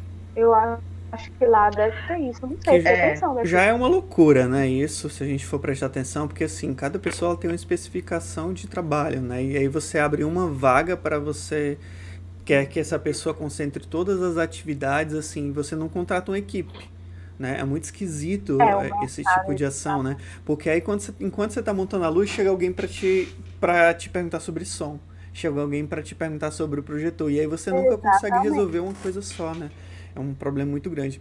Você falou sobre a NR10, eu ainda incluiria outra aí, que é a NR35, já que a gente está falando de a altura. NR35. Né? Eu acho que é, que é um papo até muito bom da gente levar para outras instâncias assim de, de garantir profissionais que tenham essas duas certificações e, e re, requalificações, né? Porque por mais que você faz um curso de NR10, você tem um, um período X para você fazer uma reciclagem, Exatamente. né? É. E, e assim, Isso é mais mais fácil para gente. Lá na fundação uhum. nós temos. Então nós tivemos um há dois anos de NR10 NR35, que a Malu é recente, ela, ela não entrou. É que a gente tem agora, vai ter daqui a um ano e meio, que é, esse é o período desse. Mas aí a, a, a, galera de som e luz que não, que é de empresa privada, por exemplo, aí a galera tá ao léu, praticamente, uhum. porque não tem, né? A gente Mas não tem uma eles também estão abrindo uma visão para isso, sabe? Uhum. Por conta de vários acidentes e vários questionamentos, isso está vindo muito à tona, mas ainda é de uma maneira assim muito lenta, muito gradual, assim. É. Mas uhum. que bom que já tem, né? entendendo? Mas que bom que já tem. Só, só uma Gente. fala assim, rapidinho, Sim. falando sobre essa questão, é, também eu acho que a partir dos acidentes que foram tendo, nós, quanto profissionais, que fomos buscando é, esse cuidado a mais. Não que exista realmente algo que formalize, mas também isso está atrelado à falta de um curso específico. Porque, como ele estava falando, ele é funcionário público, né? a Malu agora também funcionária pública. Dentro desse, desse, desse programa que é o trabalho deles, pode ser inserido esses cursos. Mas independente, como é o meu caso, pegar ele por fora para poder ter. E a gente não tem essa frequência de trabalho, né? Não tem esse salário fixo. A gente tem aquela situação de, ah, está tendo apresentação das escolas, é resultado, é aquele boom de espetáculos naquela época, mas tem épocas que a gente não está trabalhando. Uhum. Então acaba que passa também por isso, por essa carência de uma formação mesmo de é, para a gente, né, quanto profissional, para incluir essas coisas que são necessidade, porque a gente vai tomando os nossos cuidados a, a partir do que a gente foi vendo, que foi acontecendo, e, e, dos cuidados que a gente vê que é necessário ter dentro da nossa profissão. E não que tenha realmente um órgão que vá pensar nisso como um todo uhum. ou ter pré-requisitos para ser um iluminador cênico. É, na Fundação Cultural do Pará, nós temos dois teatros. E nós técnicos nos reunimos e a gente é, fazia, né? Porque, mais uma vez, a gente esbarra em gestão, a gente esbarra em coordenador, um diretor, enfim. E a gente fazia workshop de montagem técnica. Que a gente abria para os grupos, para quem quisesse, para entender a né? A procura é absurda. A gente tem, a gente tinha turma de 30 pessoas, né? Agora o tempo era pouquinho, uma semana apenas de curso, né? Porque era um só um workshop. Mas a galera quer, eles querem saber, eles querem, eles precisam saber. Eles uhum. querem saber o porquê. Por que o Marcos, quando eu chego lá no teatro, ele não deixa eu subir descalço na, na, na no mezanino? Por que eu não posso pegar sem luva no, na vara? Entendeu? É, elas querem mesmo. Né? O que falta é, é, é, desenvolver, na verdade, o que falta é iniciativa. Né? A gente tinha isso no teatro hoje, agora. Claro, a pandemia está parado por causa da pandemia, mas também a gente esbarrou na questão gestão. Uhum. Né? Porque ainda assim somos um espaço, apesar de ser um espaço de uma sala de espetáculos, mas também nós podemos ser um espaço de formação. Né? Isso era muito da equipe, era uma equipe muito coesa, em que a gente é, a gente sentia essa carência, essa necessidade de que o, o, o, artista, quando ele chegasse lá, ele entendesse o porquê que quando a gente está montando, você não pode estar ensaiando. Uhum. Não é implicância, não é porque a gente quer uma fotografia, é, é impossível isso, até por uma questão de segurança, né? Eu já fui rebelde uma vez já de, de, de, mas, mas isso é uma questão de incentivo que a gente precisa mesmo incentivar ao nosso público, né? Nosso uhum. público, tanto artista quanto o público mesmo, espectador, né? Isso é importantíssimo. Exatamente. É, é, levando por esse caminho aí, gente, a gente podia estar tá, é, voltando, a gente começou a conversa falando um pouco dessa formação, como que esse profissional da iluminação é, surge aqui no estado, né? Por exemplo, quais são esses formadores? Quem é que forma esses profissionais, né? Como esses profissionais se qualificam? É, é, qual é o acesso que esses profissionais têm à, à fonte de pesquisa, né? Então, meio que a gente já começou esse papo e tudo mais. É, a gente podia falar um pouquinho mais disso, um pouquinho de cada um, né? Por exemplo, aqui de Belém, lá de Castanhal, é, pela visão do Enoque, da Patrícia. A gente podia conversar um pouquinho mais sobre essa formação desse profissional de iluminação aqui do nosso estado. Quem pode começar? É, eu tenho uma coisa importante agora. Eu vou participar de um curso, aí eu esqueci, da Vale, Inclusive, vou dar um, uma oficina de, de iluminação cênica em. Eu esqueci, em Santarém. Ai, gente, eu esqueci. Eu esqueci. Mas uh, eu acho que é uma a gente começa de forma empírica mesmo, experimentando no, nos grupos, experimentando na escola. A gente tem a escola de teatro, né? Por exemplo, do meu concurso, né? Quando eu entrei na fundação, uh, não exigia nenhuma, nenhuma instrução técnica, nada. É, é, tanto que eu sou a cargo de nível médio, né? Então, tipo, qualquer pessoa podia, como eram pessoas que passaram pro, pro teatro, pro teatro da paz, né? E, e aí eles entraram com uma semana, pediram, não, não quero, isso não é minha área, né? Como teve lá como iluminador, com, com sonoplasta, né? Porque realmente não, não era exigido. A partir daí a gente começou a solicitar que a volta e meia a fundação ela, ela contrata funcionários, a gente solicitou que tivessem pessoas específicas da área no auxílio da comissão que vai selecionar. Então, agora no, no na, na, seleção, na fundação, é, as pessoas específicas, vai um de, de iluminação, vai um de sonorização, que vai elaborar a, a, a, entrevista, que vai ver como é que são os critérios para análise e contratação da pessoa. Até porque ainda, ainda assim ainda não se exige, ainda não se exige a formação específica na área. Né? Uhum. É, o próprio concurso para o Cláudio Barradas não, não, não, não, não pedia uma formação técnica específica, né? Para os técnicos de lá, que eu acho que hoje em dia só tem a Natasha, de técnica dessa época. Se eu não me engano, só a Natasha que tem. É, é mas na fundação funciona dessa forma. A gente, a gente é, faz um, um, critério de seleção, pelo menos com uma experiência, uma entrevista, alguma coisa. Hoje em dia está sendo assim. Até porque a gente não abre concurso desde 2008 na fundação. Então, uhum. eu, eu, uhum. fui o último concursado que a Manu agora ela vem de outro órgão, né? ela, ela já é concursada do Estado há bastante tempo, mas ela vem de outro, ela vem cedida para cá. Uhum. Mas curso mesmo de formação, não.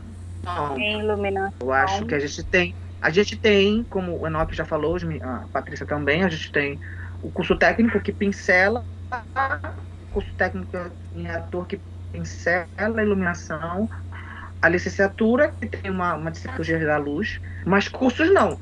A gente tem workshops, oficinas, algumas coisas que surgem assim, né? Uhum. Algum projeto, trabalho. A gente teve agora um projeto na Lei Aldir Bank que foi. Ai, da Naide. Ai, menino, como é? De iluminação que ela fez. Ai, meu Deus. Eu já fiz com palha. Com palha no, no, no Bengui, que é um, é um bairro periférico, que a gente teve um, um, uma oficina de iluminação cênica voltada mesmo para essa parte técnica uhum. de show que eles queriam, porque a gente fez de acordo com a necessidade do público e eles queriam específicas para show, né, que eles faziam muito show na sede cultural e tal, lá que eles têm uma sede, uma sede de cultura. Mas formação, formação assim, com. Não. A gente tem oficinas, workshops, eu tenho uma curiosidade, assim, pra gente já ainda ir nesse, nesse barco. Quando a gente falou um pouquinho, que aí deu para notar que a universidade tem um peso muito grande, por exemplo, na formação das pessoas que trabalham com iluminação, Sim. iluminação cênica, né? A, a gente já Sim. dá para dá para tentar sondar um pouquinho disso em que muita gente saiu da universidade e seguiu no caminho da iluminação cênica, né? E aí eu queria entender também nesse nessa relação de formação se o inverso acontece, por exemplo, é, se as pessoas que já trabalham com iluminação têm desejo de entrar na universidade ou o, a, a, rotina que acontece para a iluminação cênica é essa. Muita gente entra na universidade e sai de lá trabalhando com luz, né? Como que funciona isso nesses últimos anos, por exemplo, por aí?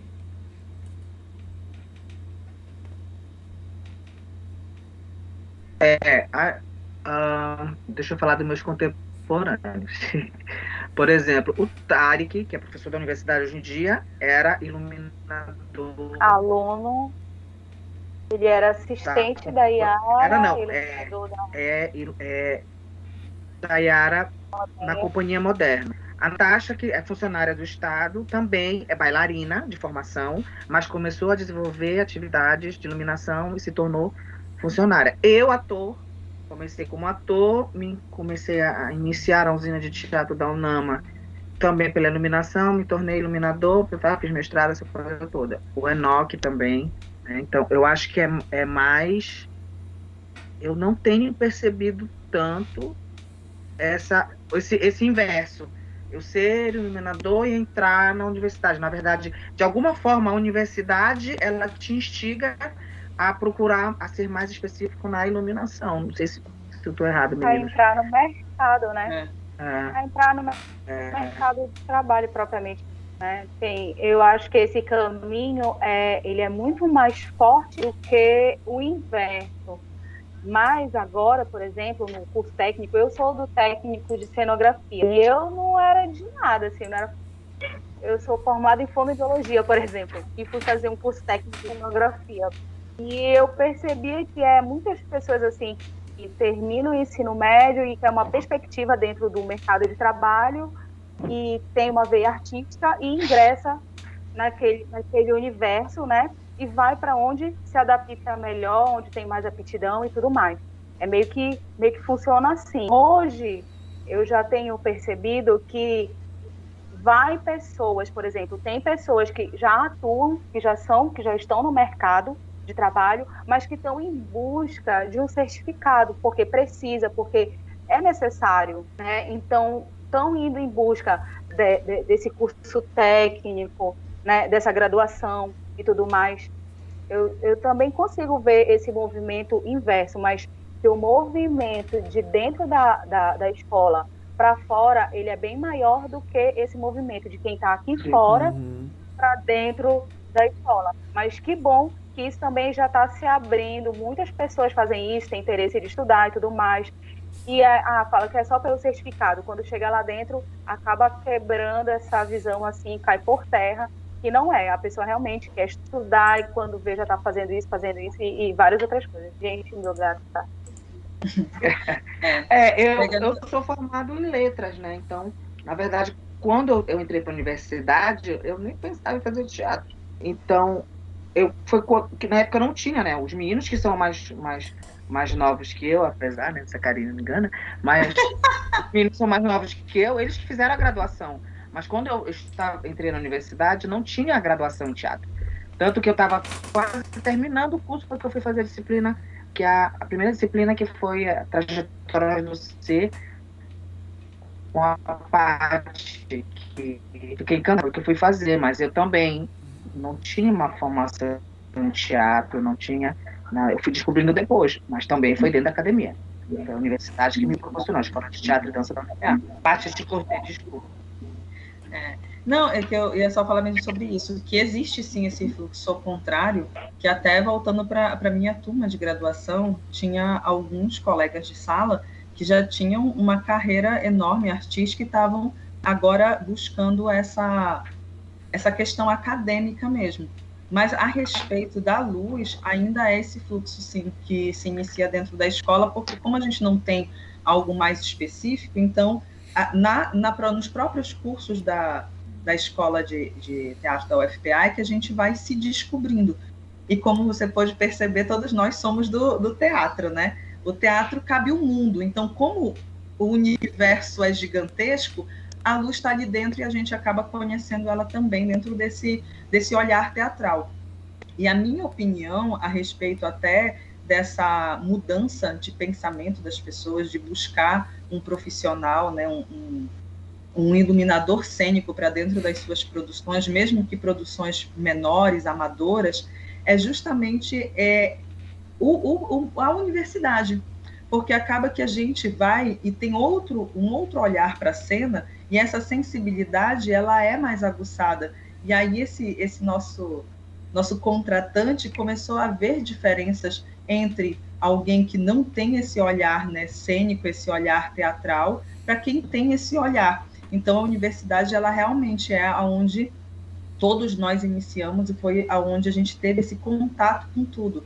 Lá na, na escola de teatro, a gente tem várias maneiras: tem os cursos técnicos, tem a graduação, tem o projeto né, dos do, do, GTU, que é o grupo de teatro universitário que abre para a comunidade, é um momento que a gente pode experimentar é, esse lugar diversificado da cena, porque a gente pode experimentar ser diretor, a gente pode experimentar ser dramaturgo, então é um, um o universo cabe ali dentro. Embora a gente tenha esse movimento muito maior que sai da universidade apaixonado por luz, a gente tem ainda pessoas que já trabalham e agora buscam esse essa formalização também, mas ainda assim é muito mais latente o caminho oposto, uhum. até pela falta de outras é, de outros meios, né, de outros lugares. Aqui em Castanhal, mais especificamente, tudo é muito novo ainda. Claro que já existe, né, grupos de teatro antigos na, na cidade que já ficaram adormecidos, estão reacordando agora, outros ainda estão adormecidos, mas é, esse fazer teatral ele é bem mais amador e a gente não tem esses, não tinha né, esse espaço de formação de fato. Isso, a, a, escola que eu trabalho, ela é muito nova. Ela foi inaugurada no final de, de 2017. Então, a gente vai fazer quatro anos de escola e basicamente dois anos dentro de pandemia. Então, é tudo muito novo, muito complicado também. Sim, sim. E mesmo nesse, com essa escola de formação, ainda é um curso de teatro, não é um curso de iluminação.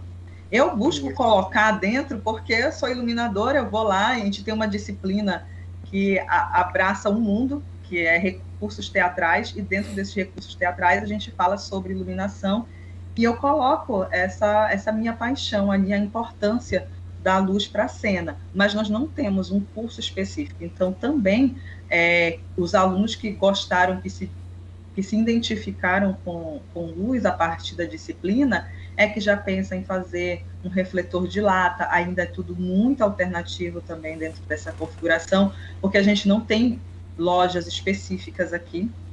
Ainda é, nós somos interior, estamos numa, numa localidade um pouco afastada do centro, e nem na capital a gente tem toda essa possibilidade, essa gama de, de acesso a equipamentos. Então, além de ser um curso novo, que não é específico de iluminação, é tudo muito artesanal. Então, a gente aqui em Castanhal está indo nessa linha do alternativo, do, da gambiarra muito grande, porque a gente não tem realmente ainda esse acesso. E aí você pensa, se na própria capital a gente ainda não tem essa formação específica, no interior é, ela é mais precária ainda. Mas é esse movimento mesmo. E a gente que começou a fazer esse barulho nos últimos anos, é a gente que pensa mais na segurança, é a gente que está produzindo material teórico, né, de pesquisa, é a gente que está experimentando, é a gente que está mudando a sensibilidade de ver a luz. Nós estamos fazendo realmente história ao longo desses anos uhum. dentro da iluminação. Sim, eu lembro, eu lembro de um, de um, de um projeto do Multicamp Artes que tinha na universidade que quando a gente ia era voltado justamente para isso, teatro, oficina de iniciação teatral, oficina de... Quando chegava lá, a galera do interior ficava louca. Tio, ensina a gente a fazer luz. Trabalhei com multicamp Tio, também. A fazer cenário, não sei o quê. Me... Né? Pode ter essa experiência como é que pinta, como é, como é que estica, como é que faz aquilo. Então, diz a parte Então, isso a gente levava para nossas oficinas. E eles, eles ficavam encantados. Infelizmente, a gente não tinha uma oficina lá uma em semana Manaus, oficina. uma oficina de iluminação. É uma semana de iniciação teatral. Aí tu tem É. que colocar uma semana tudo. Não. Cenário, figurino, maquiagem, tudo. Né? Porque não, não há a mesma desse público essa, esse incentivo para voltado para a iluminação mesmo. É, Uhum. que puxa do teatro. Olha, mano, tem a área técnica, olha aqui, abre aqui. Enoque, quer falar alguma coisa sobre isso? É, é, é, falando, por exemplo, pensando na fala do Marcos também, né? Quando ele fala também que ele não fez graduação, e a gente pensando, por exemplo, dessas pessoas que saem da universidade pensando luz, ou dessas pessoas que talvez já estejam no mercado de trabalho e queiram essa certificação vindo para para a universidade, é pensar que é um curso muito recente também, né? É um curso muito novo dentro da universidade, onde você tem essa, essa oportunidade de, por exemplo, ter uma disciplina né, de iluminação cênica. É, há pouco, por exemplo, o curso de cenografia, é, é, eu acho que ele tinha uma única disciplina, depois passaram-se para duas disciplinas, é, e aí agora o curso de teatro, né, é um curso que tipo, é de 2009, assim, a primeira turma é de 2009, assim, dessa turma. E então, tipo, é muito recente ainda, né? Então, as pessoas elas ainda estão ainda nesse processo de formação, a gente ainda está, eu, eu acho que eu acredito também que a gente é, fora as pessoas que já estejam nesse nesse mercado com, com, com as locadoras de, de, de equipamentos, né? É, pensando nesse, nesse lugar mesmo da, da, das linguagens artísticas, né? Tipo o teatro, a dança, né? a música ali com os festivais, já tem essa galera aqui, né, da montadora, então, tipo, esse mercado de trabalho já está ali funcionando. Então, a gente ainda está né, buscando esse lugar, talvez, assim, dentro das artes cênicas, né, pensando em questões de grupo, de como pensar mesmo é, essa iluminação para o teatro, para dança, né, a gente tem aí essa galera, né, tipo, que, que, que, que, são os nossos formadores, né, então, tipo, tem essa galera que já estava aí atrás, trabalhando, Sônia, Yara, né, então essa galera que acaba meio que formando também a gente antes da universidade, né, a gente acaba, acabou trocando muito, assim, antes da universidade, trocar com essas pessoas, assim. Meu contato, meu contato específico foi dentro da universidade, né, com a Yara, assim, então, desde então, assim, é a pessoa que eu, eu me grudei, assim, sabe, para tudo, assim, né, e, então, é, as coisas são muito recentes ainda, por exemplo, é, se Belém é recente, imagina a gente aqui em Castanhal, né, Uhum. então a gente está nesse, nesse, nesse lugar ainda de, de tentar organizar um pensamento, de tentar organizar um, um, um direcionamento, um, um, curso, uma formação que seja, sabe, em específica iluminação.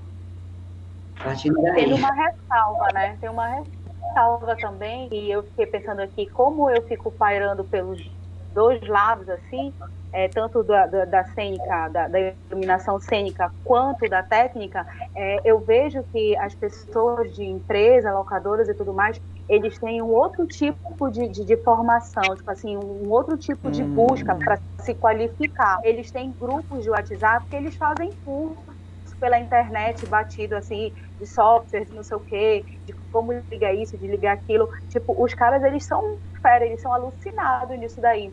Que é uma forma também de estar tá se qualificando, né? Por exemplo, as empresas, a, a empresa que tem aqui no, no estado que vende material de, de, iluminação é uma empresa que vende é, só refletores assim mais para nível de show, que é tudo de LED. Dificilmente a gente vai conseguir comprar um Fresnel, dificilmente a gente vai conseguir comprar a lâmpada, né, de um elipso, dificilmente. E a gente compra, compra, mas assim tu vai comprar aquela, é, digamos, chinesa e tudo mais. Se tu quer uma original que caiba direitinho lá no teu refletor, tu tem que mandar buscar, né?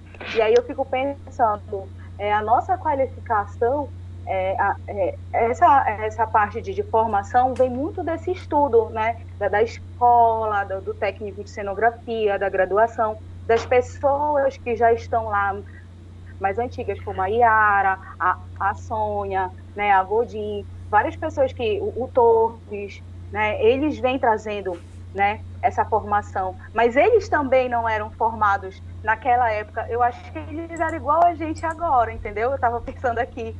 E, e aí, tipo, foi buscando e aconteceu. E aí tem, assim, tem duas vertentes, assim, de a gente estar tá buscando essa formação, porque as pessoas de locadoras, eles, eles não estão muito buscando, assim, academia. Agora tem uns que querem isso, mas às vezes eles também não têm nem tempo para isso, porque trabalham direto e tudo mais e não tem como estudar, se qualificar, parar para ir à aula à noite, que o cara também deve estar tá morto de tanto montar.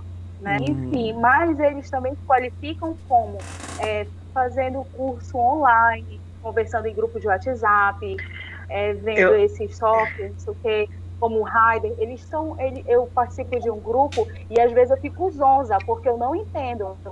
E aí eu até quero perguntar, mas eu fico calada, porque eu já penso que também eu não vou dar conta dali. Então eu fico como ouvinte. Mas é, é também uma forma de estar tá se, se qualificando, né? De estar tá se formando, porque realmente a gente não tem é, essa, esse espaço de estudar iluminação cênica, mas também em alguns lugares a gente tem esse espaço para estudar, é, que não seja a nível de sul, sudeste.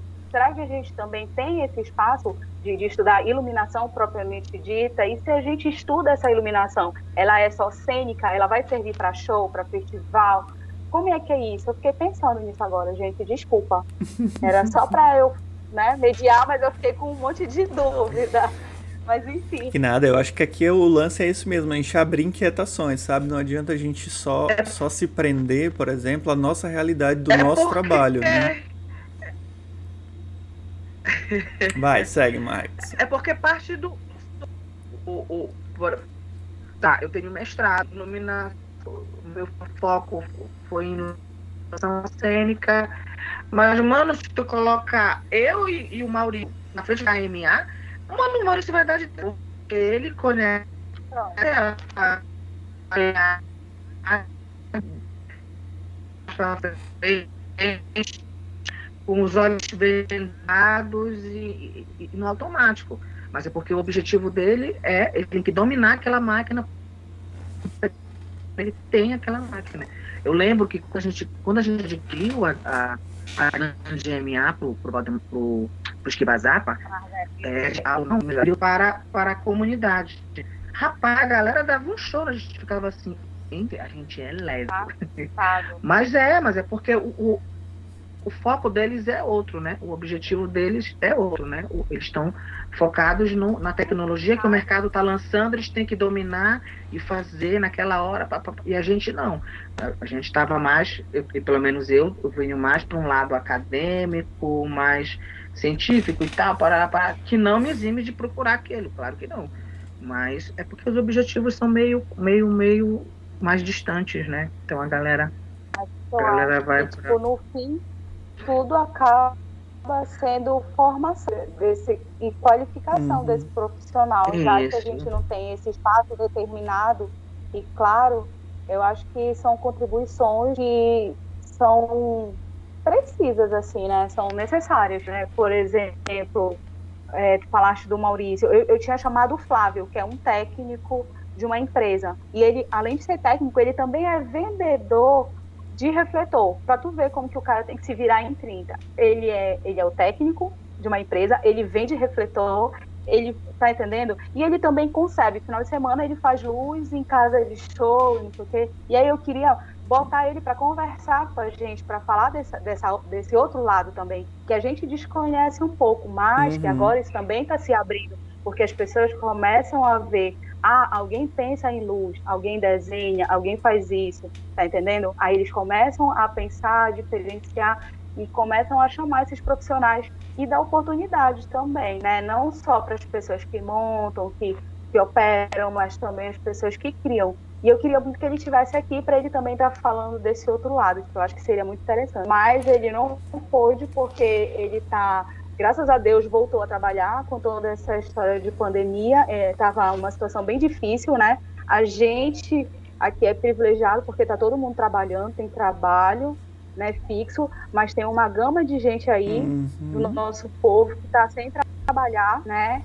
E aí o cara ele meio que tem que se arriscar mesmo em, em pandemia, fazer live aqui, fazer no interior e tá sabe? Indo aí por tudo quanto é campo, porque é o corre dele, né? É, uhum. é, é, o trabalho dele, é como ele ganha dinheiro. Então, aí ele falou que não ia poder estar com a gente, mas muito bem lembrado, padre. Mas já está... Eu acho que são né?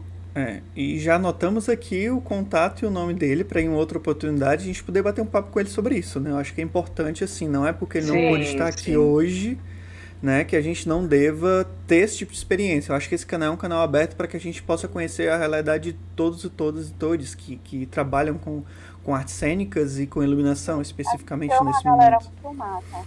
É. Tem o Piau e tem o Maurício, tem uma galera das empresas, assim, que são, os caras são muito bons, assim, são extremamente generosos. Já vai iniciar um fórum agora de iluminação cênica.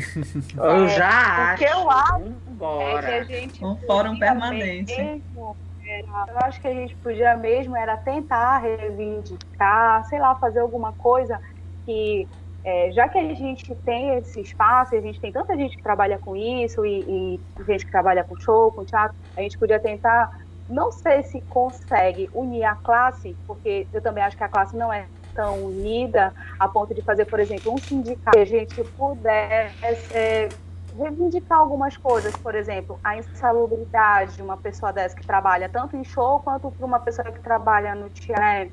Esses cursos de NR10, NR35, pelo menos as noções básicas de eletricidade, né? e está botando essas pessoas no mercado de trabalho com essa qualificação, porque eu acho que isso também influencia no dinheiro que a pessoa vai ganhar, uhum. tipo, na uhum. remuneração, né? Porque se tu, é, eles podem pegar qualquer pessoa, ah, não, bota essa pessoa aqui que talvez ele nem passe disso, ele só aprendeu isso e tudo mais, vai trabalhar com uhum. isso aqui.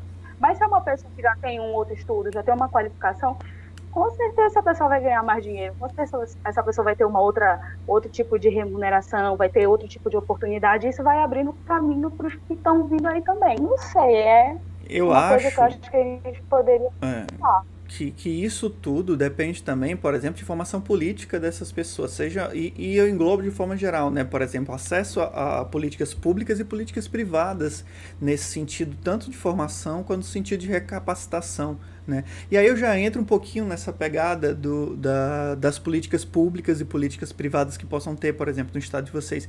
É, como que funciona em relação, por exemplo, a fomento, já que a gente está falando dessa, dessa nova qualificação para as pessoas, né? E aí um pouquinho, ah, também voltando um pouquinho sobre o, o fato do, do, de um trabalho é, é, que por, por causa de um trabalho a, a, outra pessoa não está aqui, entendeu?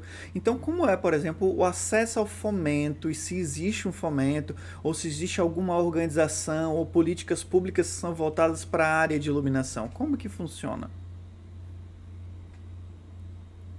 É, eu acredito que é, boa, boa parte, por exemplo, do que, do que é demandado, por exemplo, para a cultura em relação a fomento, é, vem, por exemplo, da, da Secretaria de Cultura, né, do Estado, assim, vamos dizer. É, e em específico agora, somente agora, assim, a gente teve um edital voltado para técnica, né, somente agora, assim. Então, tipo, porque foi aberta uma discussão junto com a classe artística, né, de se pensar que tipo de editais seriam é, é, interessantes se abrir agora, durante a pandemia, né, junto com a Lei de Blanc, e aí é, a categoria, tipo, meio que se uniu, assim, falou, não, precisamos de um edital, né, para técnica, em geral, assim, na verdade, não foi somente para iluminação cênica, né, foi para técnica de cenografia, para figurinista, então, ele foi bem amplo, assim, então, tipo, é meio que uma novidade, né, o primeiro, é, é, é um edital, primeiro edital, assim, que a gente tem, né, em relação, é, voltado propriamente, assim, para a pessoa que pensa a, a, cenografia, que pensa a iluminação cênica, a pessoa que constrói a cenografia, né, a pessoa que, né, enfim. Então, eu acho que é bem, bem recente, assim, né, é um lugar ainda que a gente ainda precisa é, segurar, tomar, né, porque antes disso, assim, eu realmente desconheço, assim, que a gente tenha algum tipo de fomento, de fato, voltado técnico, voltado para o pensador, né, de luz, assim, para o criador de iluminação, assim. É verdade. E, por exemplo, esse edital aí, muitos técnicos é, que souberam né, do edital e por insegurança é, não se inscreveram não se inscreveram, porque não tem um suporte, não tem e a, acabam, tipo, se contentando, por exemplo, com, com o auxílio, que era muito mais fácil, né? Entre aspas, bem entre aspas, né? Esse auxílio fácil de, de você é, ter acesso, de conseguir, do que você se inscrever no edital, porque aí tu vai e esbarra é, na, na, insegurança, na escrita, no, na, na, falta de tempo de, de escrever, de estudar, de, de sabe, de, de fazer, de falar alguma coisa é, a respeito do que tu faz. É, teve, teve muita gente que não se inscreveu e, e, faltou, na verdade, até sobrou, né? Por conta disso daí. Que é uma pena, porque se a gente tivesse um outro tipo de suporte, talvez a gente conseguisse pegar, abarcar todas essas vagas, que é de merecimento, né? Hum, no, no, é. no momento tão preciso. Mas também eu acho que é porque é muito novo também isso, né? A gente assumindo esse lugar como técnico entendeu? Como técnica. Esse edital também, é, que eu me recordo, é o primeiro que vem é, mostrando é, esse, essas vagas específicas para esse trabalho, e a gente não estava preparado, de fato, para isso. Né? Nós que estamos aqui, a gente tem um outro trabalho além de, desse artístico de fato, né? produção artística. A gente tem um, uma outra fonte de renda, então a gente não, não concorreu exatamente a, a esse, esse edital.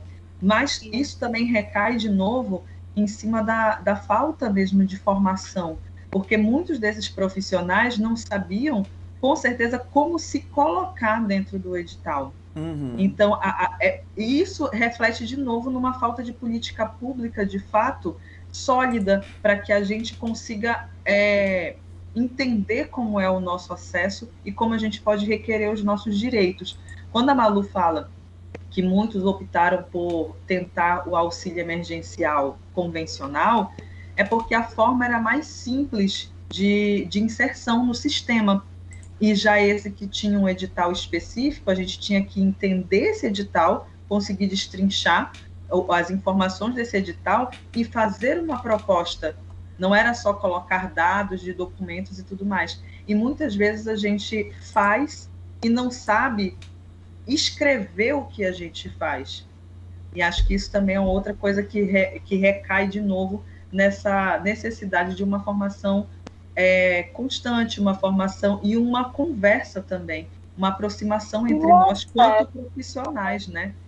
Para que a gente consiga facilitar. O acesso também, o acesso. Eu acho que o acesso também. Nem todo mundo tem acesso ah, teve a, veio a lei Aldir Blanc, não sei o quê. Tu acha que todo mundo sabe? Nem não. todo mundo sabe, tem, nem sabia disso. Tem gente que mora lá no interior, que monta não a luz, que faz é, a, a, sua live lá e tudo mais. Tu acha que aquela pessoa tem noção? Até ela se inscrever, já acabou o prazo, tá é. entendendo? Às vezes Porque não é, é só muito curto, muito apertado. Às vezes também é o acesso. É como te é oferecido aquilo, porque aquilo é. não é te oferecido, é, é jogado, é pegar ou largar. Uhum. É meio que eu vejo assim, né? E aí então, sempre tem, tem esse, esse, disparate, né? A gente olha. A formação, não é só a é. formação em si, né? A, a, insegurança, a dificuldade. Eu acho é. que também é muito do acesso mesmo. É, e a gente percebe acesso. isso a nível nacional, né? O Alas Conselho vai estar falando com pessoas de outras regiões também do, do país, outros estados, e isso é, é, muito é muito evidente na hora que a gente vai ver até o, a própria divisão né, uhum. de, de recursos entre o país. E a gente mora num estado né, que não é um, um, estado privilegiado dentro do nosso país e ainda tem toda essa dificuldade de, de, de comunicação mesmo entre as regiões.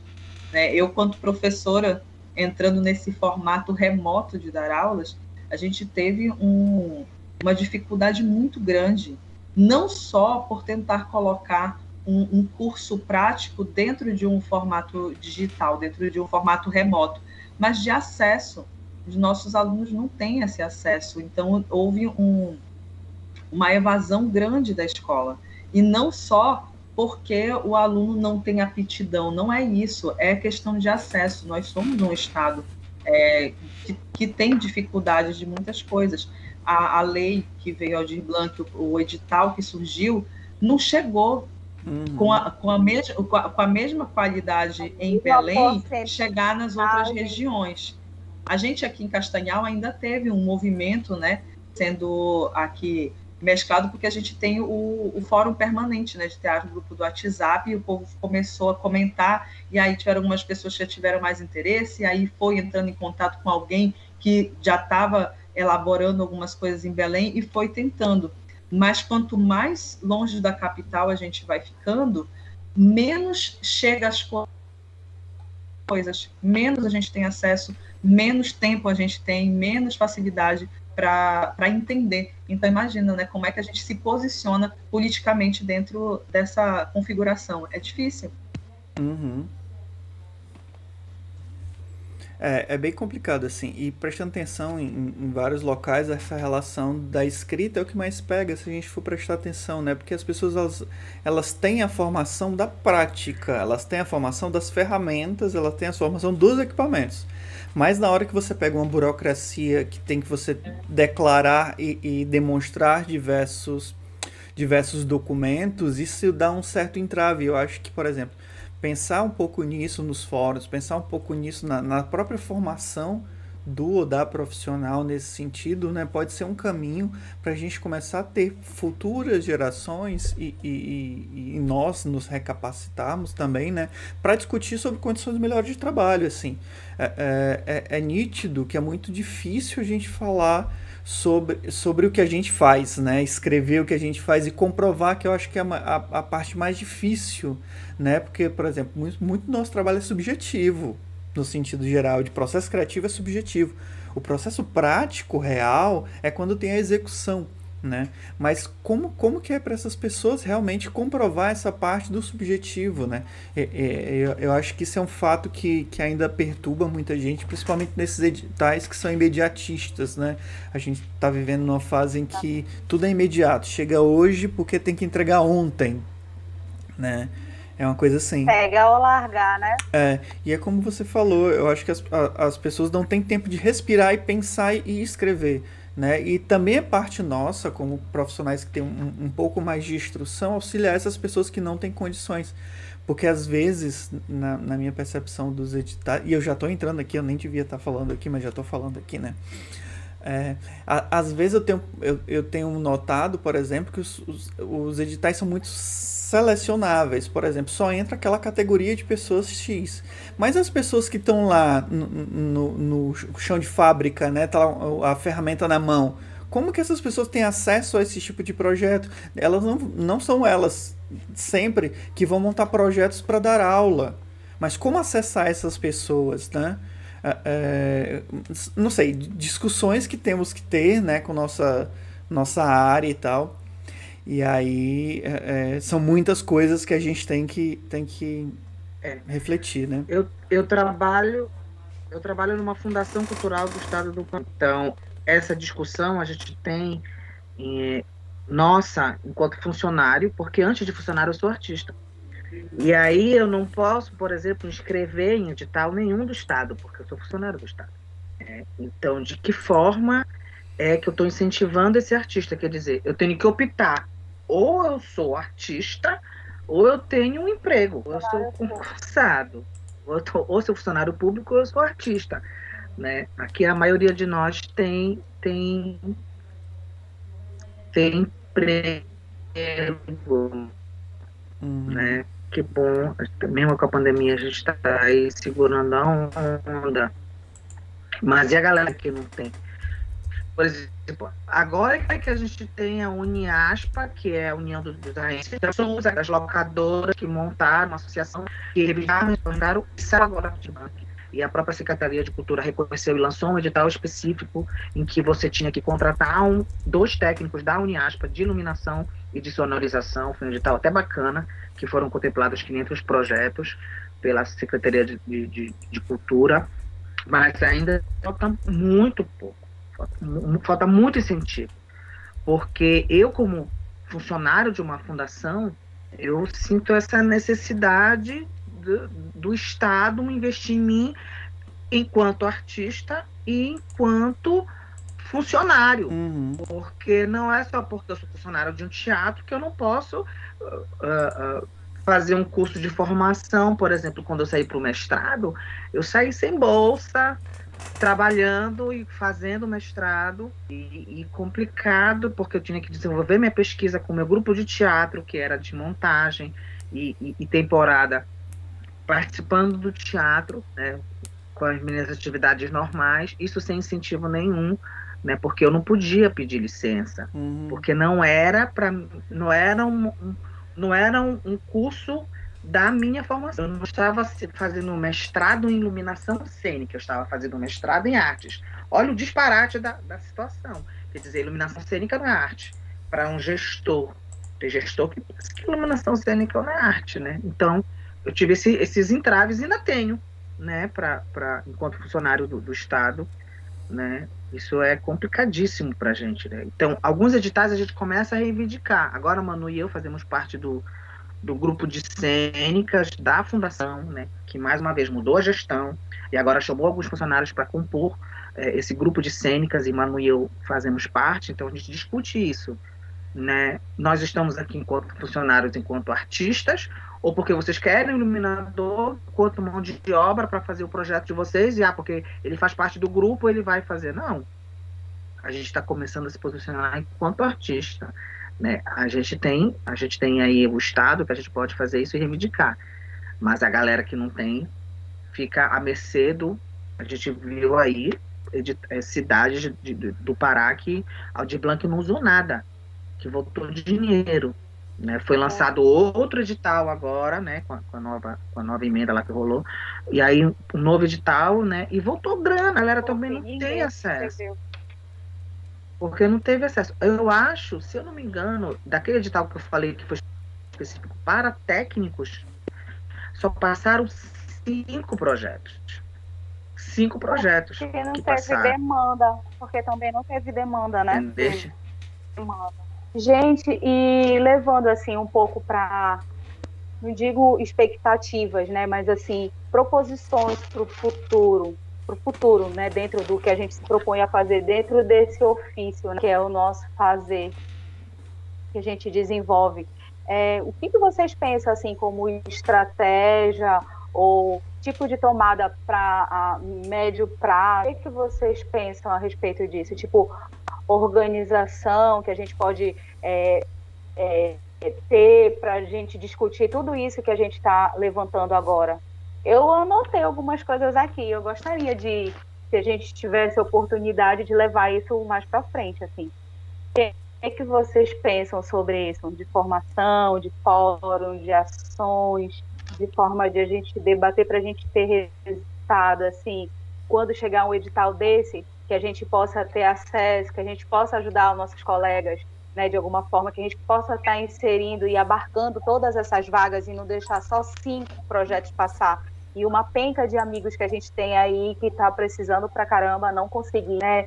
De que forma a gente pode estar tá pensando no futuro para é, essa formação, essa qualificação? O que, que vocês pensam assim para o futuro em relação a isso? Quais são as proposições? O que, que vocês acham sobre isso? Malu, eu acho o seguinte, eu acho que quando a gente joga o fórum, a criação de um fórum aqui, é, eu acho que é o primeiro passo para a gente poder se reconhecer para a gente poder se enxergar, saber quem é quem, sabe? Eu acho que, por exemplo, o fórum de teatro agora, né, a gente tem um fórum permanente de teatro e a gente consegue, já consegue chegar, por exemplo, em pessoas é, que estão em Santarém, que estão em Altamira, né? A gente sabe que são regiões bem distantes de onde a gente está, né? Que contato é esse, né? Porque a gente vive num estado que ele é gigantesco e a uhum. comunicação exemplo, com as pessoas que moram do outro lado do, né, de onde a gente está, é quase nula, é quase zero. Né? Então, de que maneira que a gente pode saber quem que é essa pessoa que pensa em iluminação cênica lá em Altamira, lá em Santarém, sabe? Então, é, é, é vamos pensar assim, de, de, que maneira que a gente pode se conectar, né? Porque eu acho que quando a gente tá, tá, tá junto, flui melhor, as perspectivas elas começam a, a, a, a fluir melhor, né? Então eu acho que eu acho que vai ser lindo assim se a gente conseguir criar a partir daqui, né, dessa conversa, pensar a criação de um fórum onde a gente possa se, se ver, se enxergar. Eu sei que já existem muitos grupos de iluminadores, como tu fala, né, por exemplo, faz parte de um grupo dessa galera que está aí pesquisando e está montando luz à noite, em evento, né? Tem vocês aí das mulheres na técnica, mas eu fico pensando que a gente pode pensar quem que do nosso estado, assim, no geral, assim, né? Pensando não só Belém, mas nos interiores aí. Quem pensa em iluminação cênica também, sabe? Que a gente poderia, cênica ou iluminação, enfim, né? Que, que, que a pessoa que está ali pensando, luz, de que maneira que a gente pode se conectar, né? Que a gente pode conversar, sabe? Eu acho, eu acho isso bonito até, assim, a gente poder se, se, se ver, se enxergar, né? Sim. Markson? É, pois é, no teatro eu pretendo, se, se assim a pandemia o permitir, a gente retomar os nossos workshops. Na verdade, eu tinha até sinalizado com o nosso coordenador de cênicas algo sobre expandir isso pro, pro, pro, já que é uma fundação cultural do estado do Pará, para o estado do Pará, né? Porque a gente, a gente tinha na fundação é, era um carro-chefe que era a, interior, a interiorização o velho. E aí, quando unificou, ficou uma salada, a gente perdeu muita coisa, mas a gente está querendo retomar. Então, isso é uma discussão, inclusive, né, que a gente tem sobre essas questões técnicas, porque, infelizmente, pelo menos isso do, do, do eu falando quanto quanto Estado, né? enquanto servidor do Estado. O que é importante para o gestor, o que é importante para aquele político, político mesmo. Enfim, infelizmente a gente está atrelado a isso. Né? Porque hoje, hoje quem está como presidente da fundação é músico. Então tu percebes que os, os editais, as formações, os incentivos vão todos para a galera de música. Não, hoje quem está, ele é ator. Então tu sabes que a coisa ainda é muito ainda separadinha ainda por linguagem, né? Uhum. Não é ainda bem abrangente, muito segmentada mesmo, né? Não vou levar, eu vou, eu vou mexer só a minha panela, enfim. Mas mesmo fazer isso, né? A gente tem uns projetinhos no Rio, são de formação técnica, né? Tem uma galera que ficou desmotivada. Por, porém, se desmotivar. Quem sabe pegar esses coisas práticas. aqui em Belém e levar para os interiores, né? Ah, levar, é, é, a gente...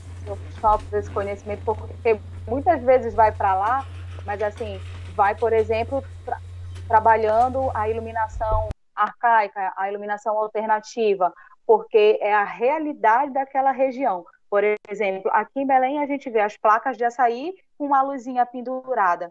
Aquilo ali nada mais está para iluminar aquele nome. Mas quando você vai lá para o interior, que a gente não tem refletor, aquilo ali vira uma fonte luminosa, aquilo ali vira um refletor. A gente ressignifica aquilo dentro da nossa realidade, dentro do nosso estado, que é cultural. Na é verdade, por exemplo, os refletores de lata ainda se, se usa né? Por exemplo, as próprias lamparinas, muito espetáculo se usa, mesmo dentro do teatro.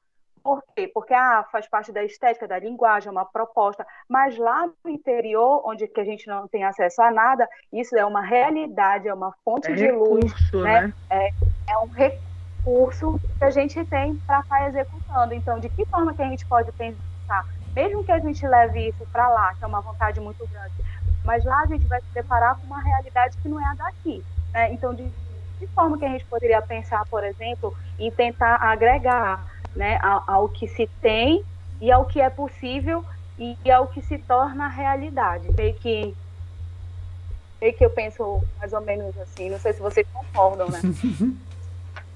Eu acho que faz muito sentido, né?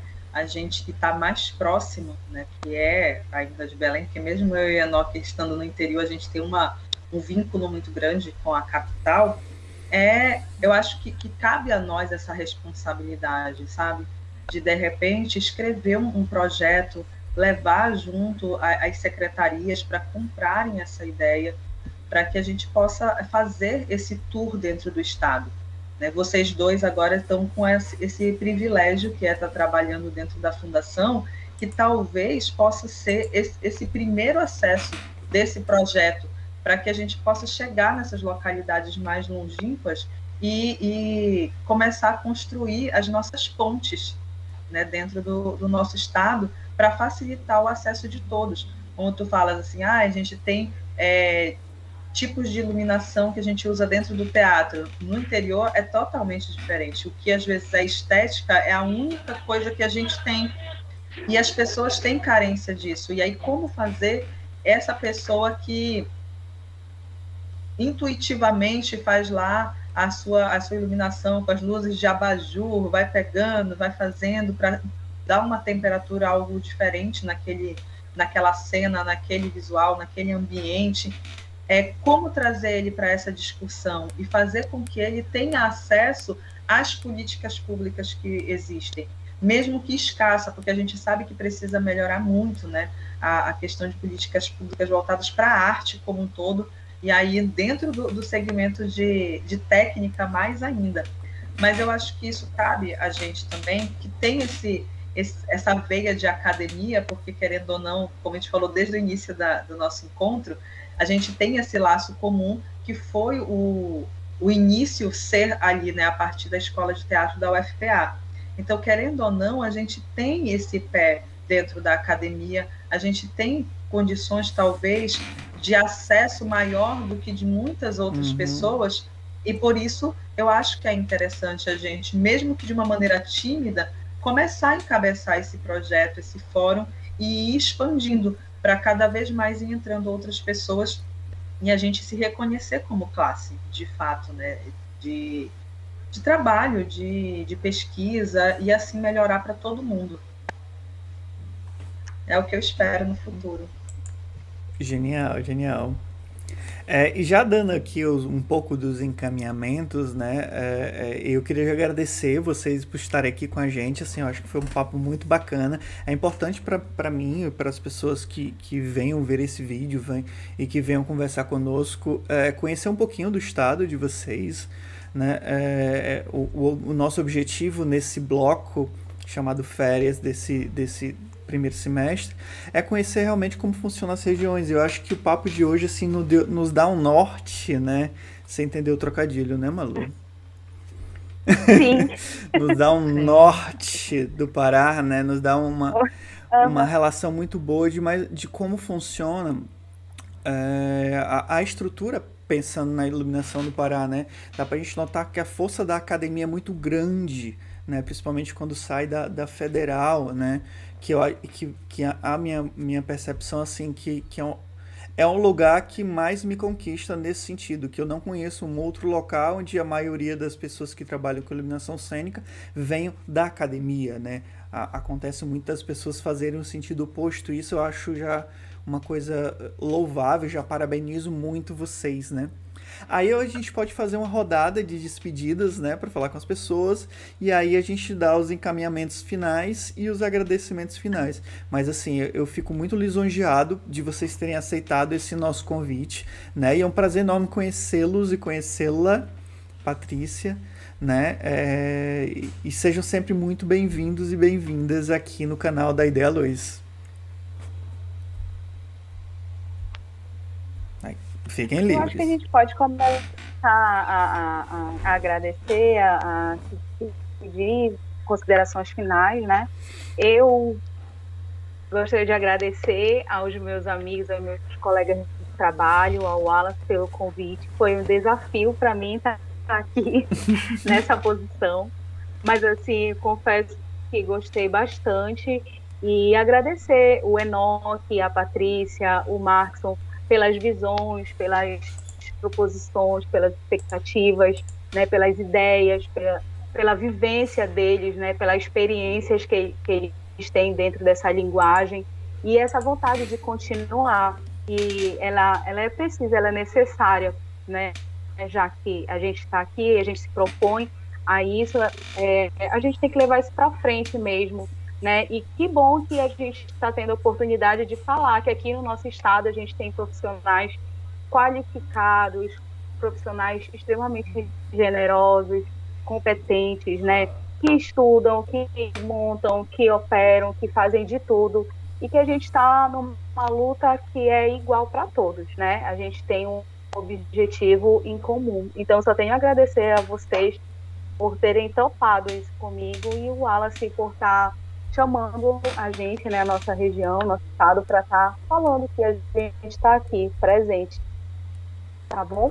E aí vocês podem falar um pouquinho e a gente pode se despedir.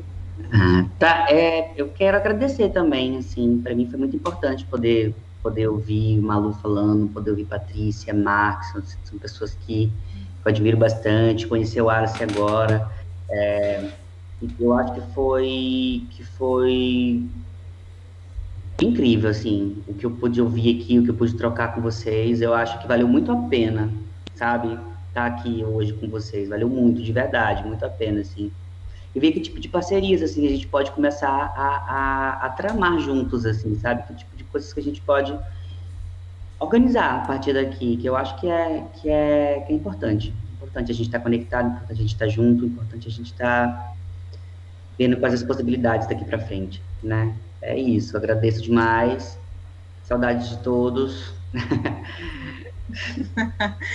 Eu também quero agradecer né, ao convite, à oportunidade. É, é, um prazer enorme estar perto dessas pessoas incríveis. Né, Wallace, muito obrigada também pela, por tudo, pela conversa antes da live, por esse momento, por essa oportunidade da gente falar sobre o nosso trabalho, sobre o nosso amor, a nossa paixão eterna sobre luz. Né? Um papo realmente iluminado que nós tivemos agora. Agradeço a Malu pelo convite maravilhoso, Marcos, por ter também lembrado de vir na hora dessa conversa. E, e agradeço a todos. E vizinho, bora, bora planejar, Enoque, as coisas, fazer nosso barulho também aqui. Que a gente vai, às vezes a gente se prende numa uma rotina né, do trabalho, das coisas, e cada um fica realmente no seu espaço, é, querendo conversar, mas a gente acaba se encontrando pelos corredores dos espetáculos, pelos processos, mas é, esse momento ele, ele é único que a gente viveu e eu agradeço muito ter vivido esse momento com vocês, dessa conversa, desse ventilar de coisas e de, de tudo. Muito obrigada mesmo. Bem, agradeço a, a, a Camila, a Marcela, o Wallace, né, pela coordenação aí do projeto. Fantástico, maravilhoso, uma ideia genial para a gente discutir o fazer artístico, fazer profissional, acadêmico que seja, né? E, e aí leva, leva uma provocação para ti, Wallace, para que não seja só apenas de férias, mas que seja uma, uma visita e outras visitas aconteçam, né? A gente possa trocar mais e quem sabe o passar da pandemia ser presencial aí criar um a gente começa com fórum, e vai dialogando e vai construindo e, é importante, né? O primeiro passo foi dado, né? Esse diálogo aqui, pelo menos nesse ponto, né? A pandemia ela, ela nos proporcionou isso, né? Estarmos mais juntos, mesmo que distantes, mas a internet está aí, né? As lives, os encontros acontecem, que venham mais outros encontros e podem contar com a gente o que a gente puder. Manu e eu agora no Valdemar Henrique, é, Enoque no Sesc, a, a Paty lá no, no, no Castanhal, na, na escola dela. Na São Lucas. Na São Lucas, São Lucas, então. E aí a gente vai, né? A gente vai semeando, é uma sementinha, né? E bora tramar, como diz Enoch, eu acho interessante. Bora tramar esse negócio aí e se entrelaçar. Isso é importante. Agradeço a todos os meus colegas aqui, parceiros também, né? A presença se dispôs a estar aqui hoje, né? Isso é importante, importante não só para a gente, enquanto artista, mas para a gente enquanto técnico, para a gente enquanto iluminador, para a gente enquanto é, é, profissional, da, uma, uma linguagem tão linda que eu amo de paixão. Beijo a todos, obrigado. Marcos, é, esse lance de acontecer o presencial é um sonho nosso ainda, né? Um dia vai acontecer, em algum momento daí, se o Sesc nos patrocinar, não é, Enoque? Aí a gente pode fazer um circuito pelo país, né? Fazendo esses trabalhos e tal, né? Mas, Brincadeiras à parte, gente. Muito obrigado por vocês estarem. A gente pode. Ó, oh, eu gosto assim. Não prometa para mim, não, que eu sou. Bora fazer os projetos. Eu sou uma pessoa que. não prometa, não, que eu cobro, eu cobro, eu cobro. Então, vamos nós. É, muito obrigado por todos e todas estarem aqui conosco hoje, vocês que estão aqui nessa nossa mesa maravilhosa, vocês também que estão nos assistindo aqui agora no ao vivo e vocês no gravado, né? Então lembre-se de quem ainda não se inscreveu, se inscreve no canal, pra gente é muito importante, porque esses números faz com o YouTube, ele reconhece que esse conteúdo é importante, então ele começa a enviar esse vídeo para mais pessoas. Então quanto mais pessoas inscritas, mais o, o tanto o vídeo como o canal ele se torna interessante para o YouTube e ele acaba levando essa informação para mais pessoas, né? Curtam esse vídeo, acionem o sininho, né? É, quem puder também, deixem seus comentários aqui na caixa de comentários, porque isso também dá uma potência maior ao vídeo, a ele ser visto, ele ser mais divulgado dentro das redes do Facebook, do, do YouTube, do próprio Instagram, né? Lembrando que estamos também no Facebook e no Instagram, então podem nos seguir lá também, é só colocar arroba da Ideia Luz, né? Aqui em cima nós temos o nosso Pix. Esse programa é um, esse projeto é um projeto que ele não tem incentivo financeiro de nenhuma outra fonte. Então, é, qualquer doação que vocês puderem dar ao canal é sempre muito bem-vinda. A gente utiliza essa doação para pagar os impulsionamentos de publicidades que fazemos aqui. Todo vídeo ou campanha que vai sair nova aqui, nós pagamos para o YouTube, para o Instagram e para o Facebook para que eles divulguem, para que a gente tenha mais pessoas vendo esse vídeo, porque o nosso intuito é comunicar. Aqui a gente está de coração aberto para poder conversar sobre as artes cênicas e, e agora nesse caso sobre iluminação. Então quem puder ser amigo amigo do canal, vai lá, aponta seu QR Code ali para o nosso, aponta seu celular para o nosso QR Code e faz uma doação no seu gosto, no seu bolso, né? É, então é isso. Eu queria lembrar que também estamos em podcasts. Então, quem não conseguir nos ver aqui pelo YouTube, vocês podem nos baixar em qualquer aplicativo de podcast que você tenha, seja ele Android, seja ele iOS. Então, você pode nos escutar naquele momento que você está ali, lavando aquela louça, lavando o carro, dando aquele passeio, viajando, já que você não vai poder nos ver no ao vivo. Então, baixa-nos via podcast, tá bom? Então é isso, pessoas. Eu queria agradecer novamente a vocês. Muito obrigado. Espero em breve estar por aí para tomar um tacacá e aquela cachaçinha de jambu ali na frente do teatro ou no Veropeso, né? Em breve, tomara, quando essa coisa diminuir, né? Estaremos juntos novamente. Então, eu deixo um forte abraço a todos e todas. E esse foi mais um da Ideia Luz Férias. Tchau, tchau, pessoas. Se cuidem. Boa noite. Fora Bolsonaro. Tchau, gente. Até tchau. a próxima. Obrigado. Até a próxima.